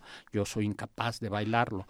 Bueno, comienza a haber salones. No son los cabarets elegantes de la Ciudad de México, porque estarán los cabarets, no me acuerdo ahora mismo cómo se llama. Ah, había varios El que- grandes Sí, cabarets. el que está en los hoteles del Prado, en el Hotel Reforma. ¿Cómo se llamaba el del Hotel Reforma? El, bueno, ya me acordaré ahora. El, el- pero era muy, muy elegante, ahí cerquita del Senado. Sino son salones. Está el Salón México y es el, el salón, y que va a dar origen a todo el... Los Ángeles. Los Ángeles. Los Ángeles. Los Ángeles era originalmente una, una bodega, eso lo dicen ellos, los dueños mismos. Era una bodega que es adaptada, por eso son dos historias distintas. Uno es el hotel, como el Hotel del Prado, como el Hotel Reforma, hoteles modernos, que se construyen ex profeso para la alta sociedad, para el jet set, para los turistas, y otros son estos espacios, estas bodegas que son adaptadas y convertidas en el salón, ¿no? Este salón Los Ángeles, el salón México. el Salón México y después variaciones como el King Kong. Sí, son espacios, a ver, no... Pero el King Kong era más cabaret que salón, ¿eh? Sí, ya Sí. está por la guerra. Yo conozco, eh, yo trabajé un tiempo en unos archivos en la Santa Veracruz, que son archivos virreinales, y conocí a un párroco de ahí. Era muy divertido porque podía escuchar todos los chismes. Eh, yo trabajaba en la sacristía viendo libros eh, y, y había una ventana y desde ahí se escuchaba todo, ¿no? Bueno, el T por ocho. El T por ocho es Otro otro personaje. personaje. ¿Quién es el, el T por ocho? Ahí hay una discusión de dónde viene el nombre. Al parecer el nombre viene, dicen, de que el T por ocho ya eh, no, en, en algún momento lo que tomaba era este té, té de azar que se tomaba en los, eh, ¿cómo se dice? Té con piquete té- y que entonces té por ocho. No sé si sea que era un té por ocho centavos, Centavos. Pero pues, suena. Entonces, ¿quién es el té por ocho? El té por ocho es el que ha bebido tanto, que es el clochard mexicano, ¿no? Que ha bebido tanto que ya ha perdido prácticamente todo y que pues puede mantenerse entre la mendicidad, la limosna, pequeños eh, pequeños trabajitos y que, que está que está por ahí el, el, el T por ocho, pero que es un personaje que no se considera peligroso. Esto es, esto al hay mucho cariño por Claro. el T por 8. La comunidad quiere, quiere mucho el T por 8. Nos están haciendo muchas preguntas en redes sociales. O- oímos. Eh, precisamente nos preguntaban, ok, está el danzón, está el mambo, por supuesto está el salón, y, y preguntan si el billar, si la carambola forma parte de la, de la imaginería del arrabal o ya es más para el otro lado. Sí, pero es el, el, el billar es bastante más caro de lo que parece, ¿no? O sea, el billar... O sea, no eh, vamos a encontrar el T por 8 en el billar, por no, ejemplo. Exactamente, no para el, el- es, es una buena inversión la del billar. Entonces el billar no es tan arrabalero como pensamos, ¿no? Eh, el, por eso se convierte el, el billar sobre todo, los vagos del billar son sobre todo oficinistas o estudiantes, que ya es un nivel un poquito, un poquito superior, como también el cabaret, propiamente hablando. Lo que tenemos son estos salones, dime. Volviendo al cabaret, ya rápidamente, nuestros amigos que hacen comunidad todos los días en primer año, Edson Valdés, el cabaret cerca del Senado se llamaba Ciros. Exactamente, Y así luego- se llamaba. Y luego Mirisac dice, Los Ángeles lo conocí en los ochentas, el camichín, el quid, esos eran elegantes. El quid era, era uno de esos, de esos lugares elegantes. No hay, no hay aquí una propuesta idealizada del arrabal, por si alguien tenía esa duda. Esto, yo creo que lo que está haciendo Héctor con enorme maestría es contarnos este, ah, la- las circunstancias. Por supuesto, hay un enorme problema de, de justicia social que se representa ahí. Los hijos de Sánchez, de Oscar Lewis, que alguien por ahí nos lo comentó, eh, es un gran ejemplo de- Claro. de, cómo funcionaba y cómo sigue funcionando la sociedad mexicana. Lo que hoy llamamos gentrificación, ¿no? que es convertir eh, esos espacios ocupados por gente desde hace muchísimos años para eh, utilizar los terrenos y venderlos en- y Claro. mandarlos a la extra, a la extrarradio, a la Claro. periferia. Pero no hay idealización eh, si alguien pensaba lo contrario. Fíjate que, que yo creo que tendríamos que tener una vista, mirar el, el Chavo del Ocho con hecho- eso- esos ojos. La historia es trágica. Es un niño Que vive en un barril. que vive en un barril, que no tiene familia, cuyo sueño es comer una torta de jamón, con un don Ramón que es un aragán, que en efecto no hace nada. Eh, debe la renta, una niña maleducada porque la falta de la figura materna y por un ejemplo de padre, y del otro lado, doña Florinda, una mujer también desadaptada socialmente, fomentando un elitismo y que en lugar de ponerse a trabajar para mejorar, se la pasa quejando, ¿no? Eh, es, eh, es una realidad terrible, la, la, de, la, de estos espacios, ¿no? Por eso decía, no hay... no hay, no hay espacios estructurados, o sea, no está la estructura parroquial, no está el mercado es decir, el mercado va a llegar muy tarde eh, y van a ser mercados muy, muy informales, no el tianguis. No es casualidad que luego en estas zonas vayan a haber estos grandes mercados donde se venden objetos robados o fayuca. La policía no entra, por eso hay otra autoridad. Faltan servicios, ¿no? Eh, faltan servicios eh, elementales. O sea, por supuesto, no es le decía al inicio Pepe el Toro, si no es Los Olvidados de Buñuel. Por supuesto. Y claro, y Los Olvidados nos presenta un arrabal limpiecito, porque o sea, se ve todo barridito. Eso no es este el, el arrabal. El, arrabal huele mal, el arrabal está sucio, ¿no? Eh, el, el arrabal y hoy por hoy siguen existiendo grandes espacios de estos. Eh, pensemos en algunas delegaciones de la, de, la, de esta Ciudad de México o pensemos incluso en algunas en algunos núcleos, bolsones de pobreza que, que hay.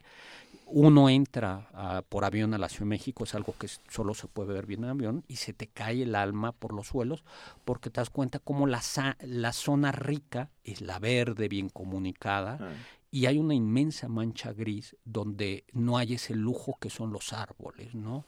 Eso, o sea, cada vez los... Tampoco hay otro lujo que son las banquetas. Exactamente. O sea, está clarísimo que aquí hay, aquí hay un tema, uh, pero a ver, la, la idealización del arrabal puesto la en, en la fascinación por el arrabal tiene mucho que ver con el cine de los años 40. Por supuesto. Ahí es donde, por un lado, eso, eh, Ismael Rodríguez contando cómo son los ricos y cómo son los, pobres. nosotros los pobres. y pero por el otro, eh, la mujer del puerto, eh, contada maravillosamente, ¿no?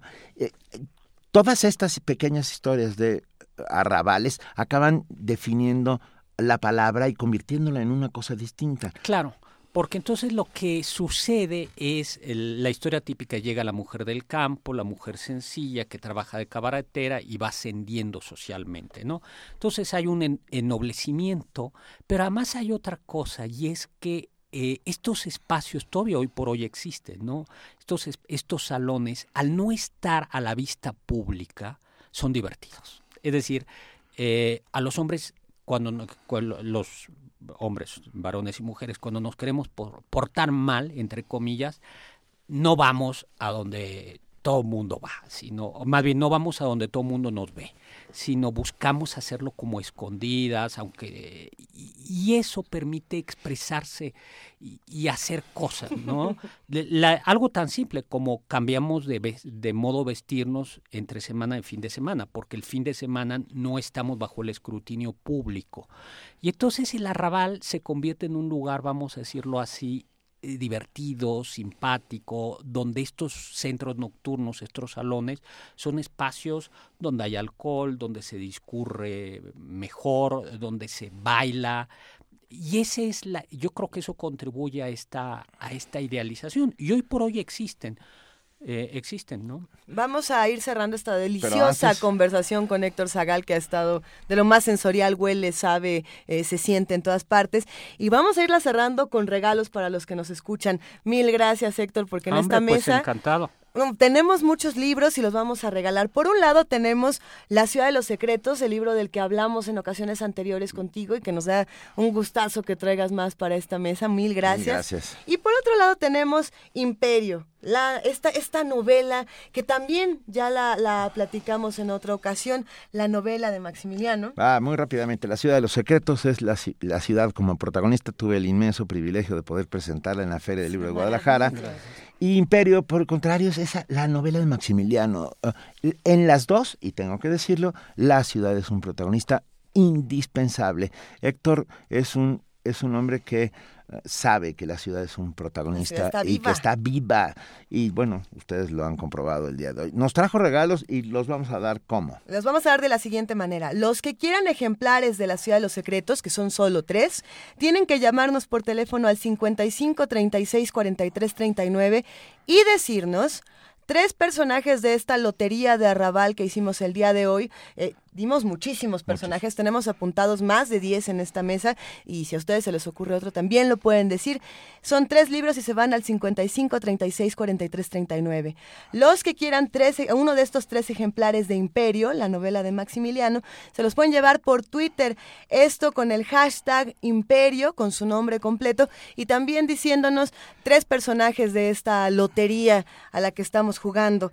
Y hablando de Imperio, tenemos una sorpresa, un, un pase doble sorpresa. Sí, fíjate que el monólogo basado en Imperio se reestrena en el Castillo de Chapultepec, que es el lugar, el lugar, y podemos dar un pase doble para este viernes, que es 22 de julio o Ah, sí, 20, 18. bueno, para este, sí, bueno, para este viernes. Viernes 22. Sí, un pase doble para ver el monólogo Imperio es a las ocho y media de la noche en el Castillo de Chapultepec. Se puede subir en automóvil o caminando por Gandhi.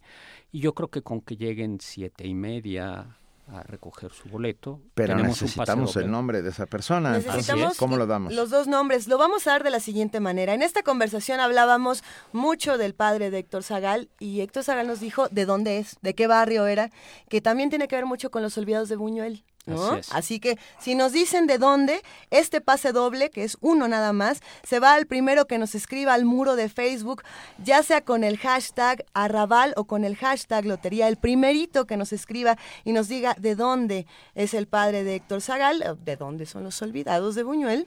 Ya con eso, ya con eso Hecho. se pueden ir al monólogo de Imperio este viernes 22 a las 8.30 de la noche. Héctor Zagal, qué placer hablar contigo. Oye, no, pues un gustazo, encantado. Es un inmenso placer, pero perdón, se nos quedaron a- un montón. Nos vemos en el Arrabal el viernes, ¿no? Salí- saliendo de ca- del castillo nos vemos en el ¿Sabes a Arrabal. dónde deberíamos irnos? ¿A A, los caldos de gallina de Indianilla. To- Todavía hay uno. No, ¿ah, Bueno, queda sí. uno? ¿En serio? Sí. Ah, mira, Yo lo, dato. yo lo vi. A ver, ¿dónde está? Está eh, este centro, lo que era la estación de Indianilla. Claro, lo que hoy es un centro cultural media cuadra. Ok. Y en la, justo en la cuadra de la Arena México, casi en esa, haciendo esquina, está. Te Ah. paso incluso por ahí la foto. Es muy fácil. Por favor, vamos a comernos un caldo de gallina de Indianilla, que era como se terminaban todas las grandes Las juergas, noches ¿no? de Arrabal. Así es. Héctor Zagal, es un inmenso privilegio que estés con nosotros. Ah, ven pronto, ¿no? Porque Yo creo que, creo que nos faltó. Pues apuntado. Muchísimas gracias. Un abrazo. Nos Y despedimos con música. Danzón dedicado a los que hacen comunidad en Eso. primer movimiento. Va, Nereidas. Con la Orquesta Filarmónica de la Ciudad de México.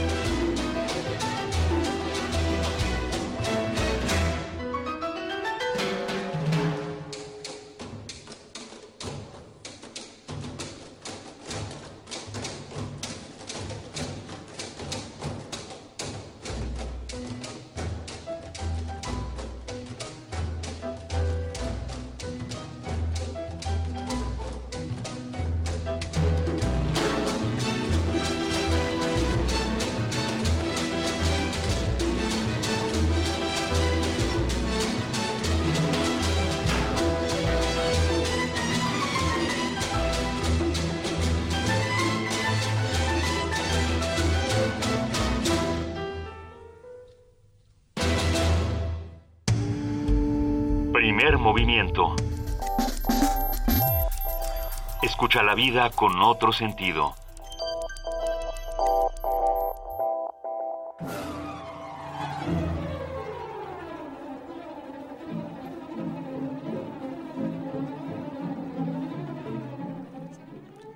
Se acerca vertiginosamente al micrófono de primer movimiento nuestra querida compañera Vania Nuche. Hola Vania, te extrañamos. Hola, Yo también los ¿Dónde extraño. estabas, Vania?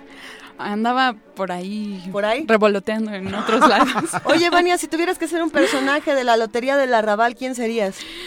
Sería. mm, la miscelánea. La miscelánea. ¿Y qué nos ofrece la miscelánea de Radio UNAM el día de hoy? Exactamente. Ah, ¿verdad? Muchos programas muy interesantes. A ver. Por el 860 de AM, hoy en Radio UNAM, no se pierdan. A las 6 de la tarde, petición de mano de Anton, Anton Chekhov. Eso, del buen Chekhov, como siempre, que tanto nos gusta. Este cuentista, este gran escritor, eh, querida Vania, está sufriendo una... una... Perdón. Ah, está, regresó. Ya regresé. Es que la miscelánea, estaban pidiendo otras cosas ahí de la miscelánea. Sí, me distrajeron. No, ya, perdón.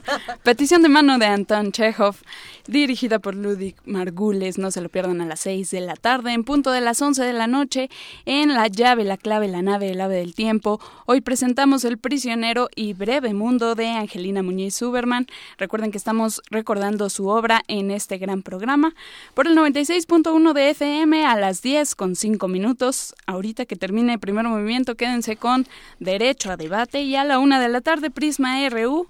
Después tendremos El Camino del Cangrejo a las 2.20 y a las 3 de la tarde Mireya Imas con Ambiente Puma. Por la noche no se pierdan la programación especial de Resistencia Modulada en vacaciones. En punto de las 9 de la noche lo podrán escuchar y visiten nuestra página de internet www.radiounam.unam.mx para que conozcan toda nuestra programación a detalle. Los ganadores ya los tenemos, pero se los Decimos por mensaje doy- privado. Exactamente. Mil Que gracias, querida Un Vania. excelente día. Gracias, Vania. Y está con nosotros nuestra queridísima Amalia Fernández, nuestra coordinadora de invitados, para decirnos qué hay mañana en primer movimiento. Hola, Amalia. Hola, aquí estoy. ¿Cómo están? Saludos a todos nuestros radioescuchas. Amalia, a ti te tocaría entonces, si fuéramos en feria, eh, ay no, que ya no, que, que hicieras la vecindad, porque ¿qué pasaba en la casa de primer movimiento? ¿Qué invitados vamos a tener? Cuéntanos. Vamos, vamos. Mañana, mañana martes de mitos, jardines verticales. Venga.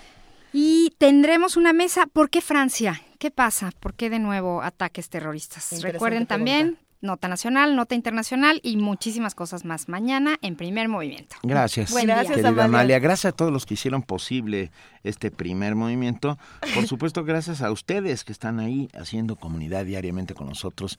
De verdad, es un inmenso privilegio estar junto con ustedes. Los dejamos con una nota para cerrar, para, para que se entusiasmen esta mañana. La hepatitis es una enfermedad que a nivel mundial deja 1.4 millones de muertes al año. De los cinco virus que la provocan, los más peligrosos son los de tipo B y la C. Pero la información la tiene nuestra compañera Cindy Pérez Ramírez. Con esto nos despedimos. Gracias a todos por escucharnos. Nos escuchamos mañana de 7 a 10 de la mañana. Gracias, querida Lucia Iglesias. Mil gracias, queridísimo Benito Taibo. Esto fue Primer Movimiento. El mundo desde la universidad.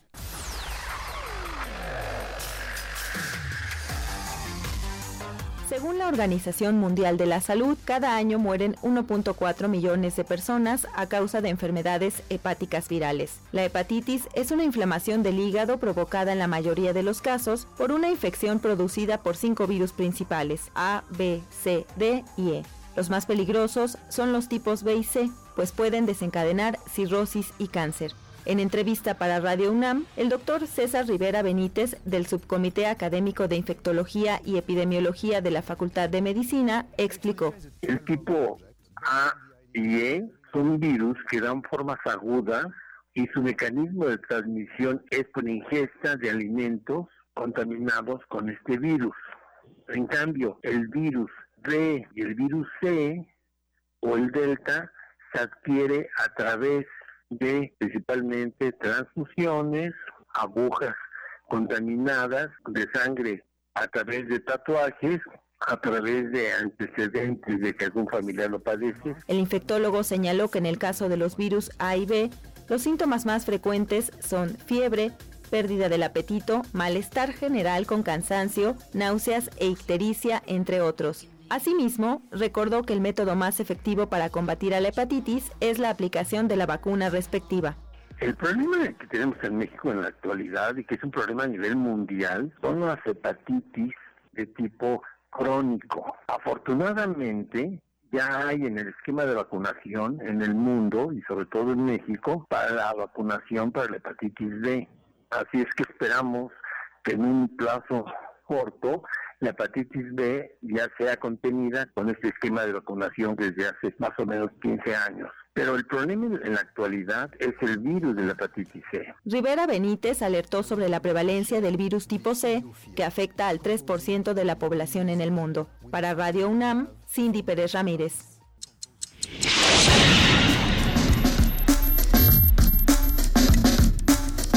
Radio UNAM presentó Primer movimiento. El mundo desde la universidad.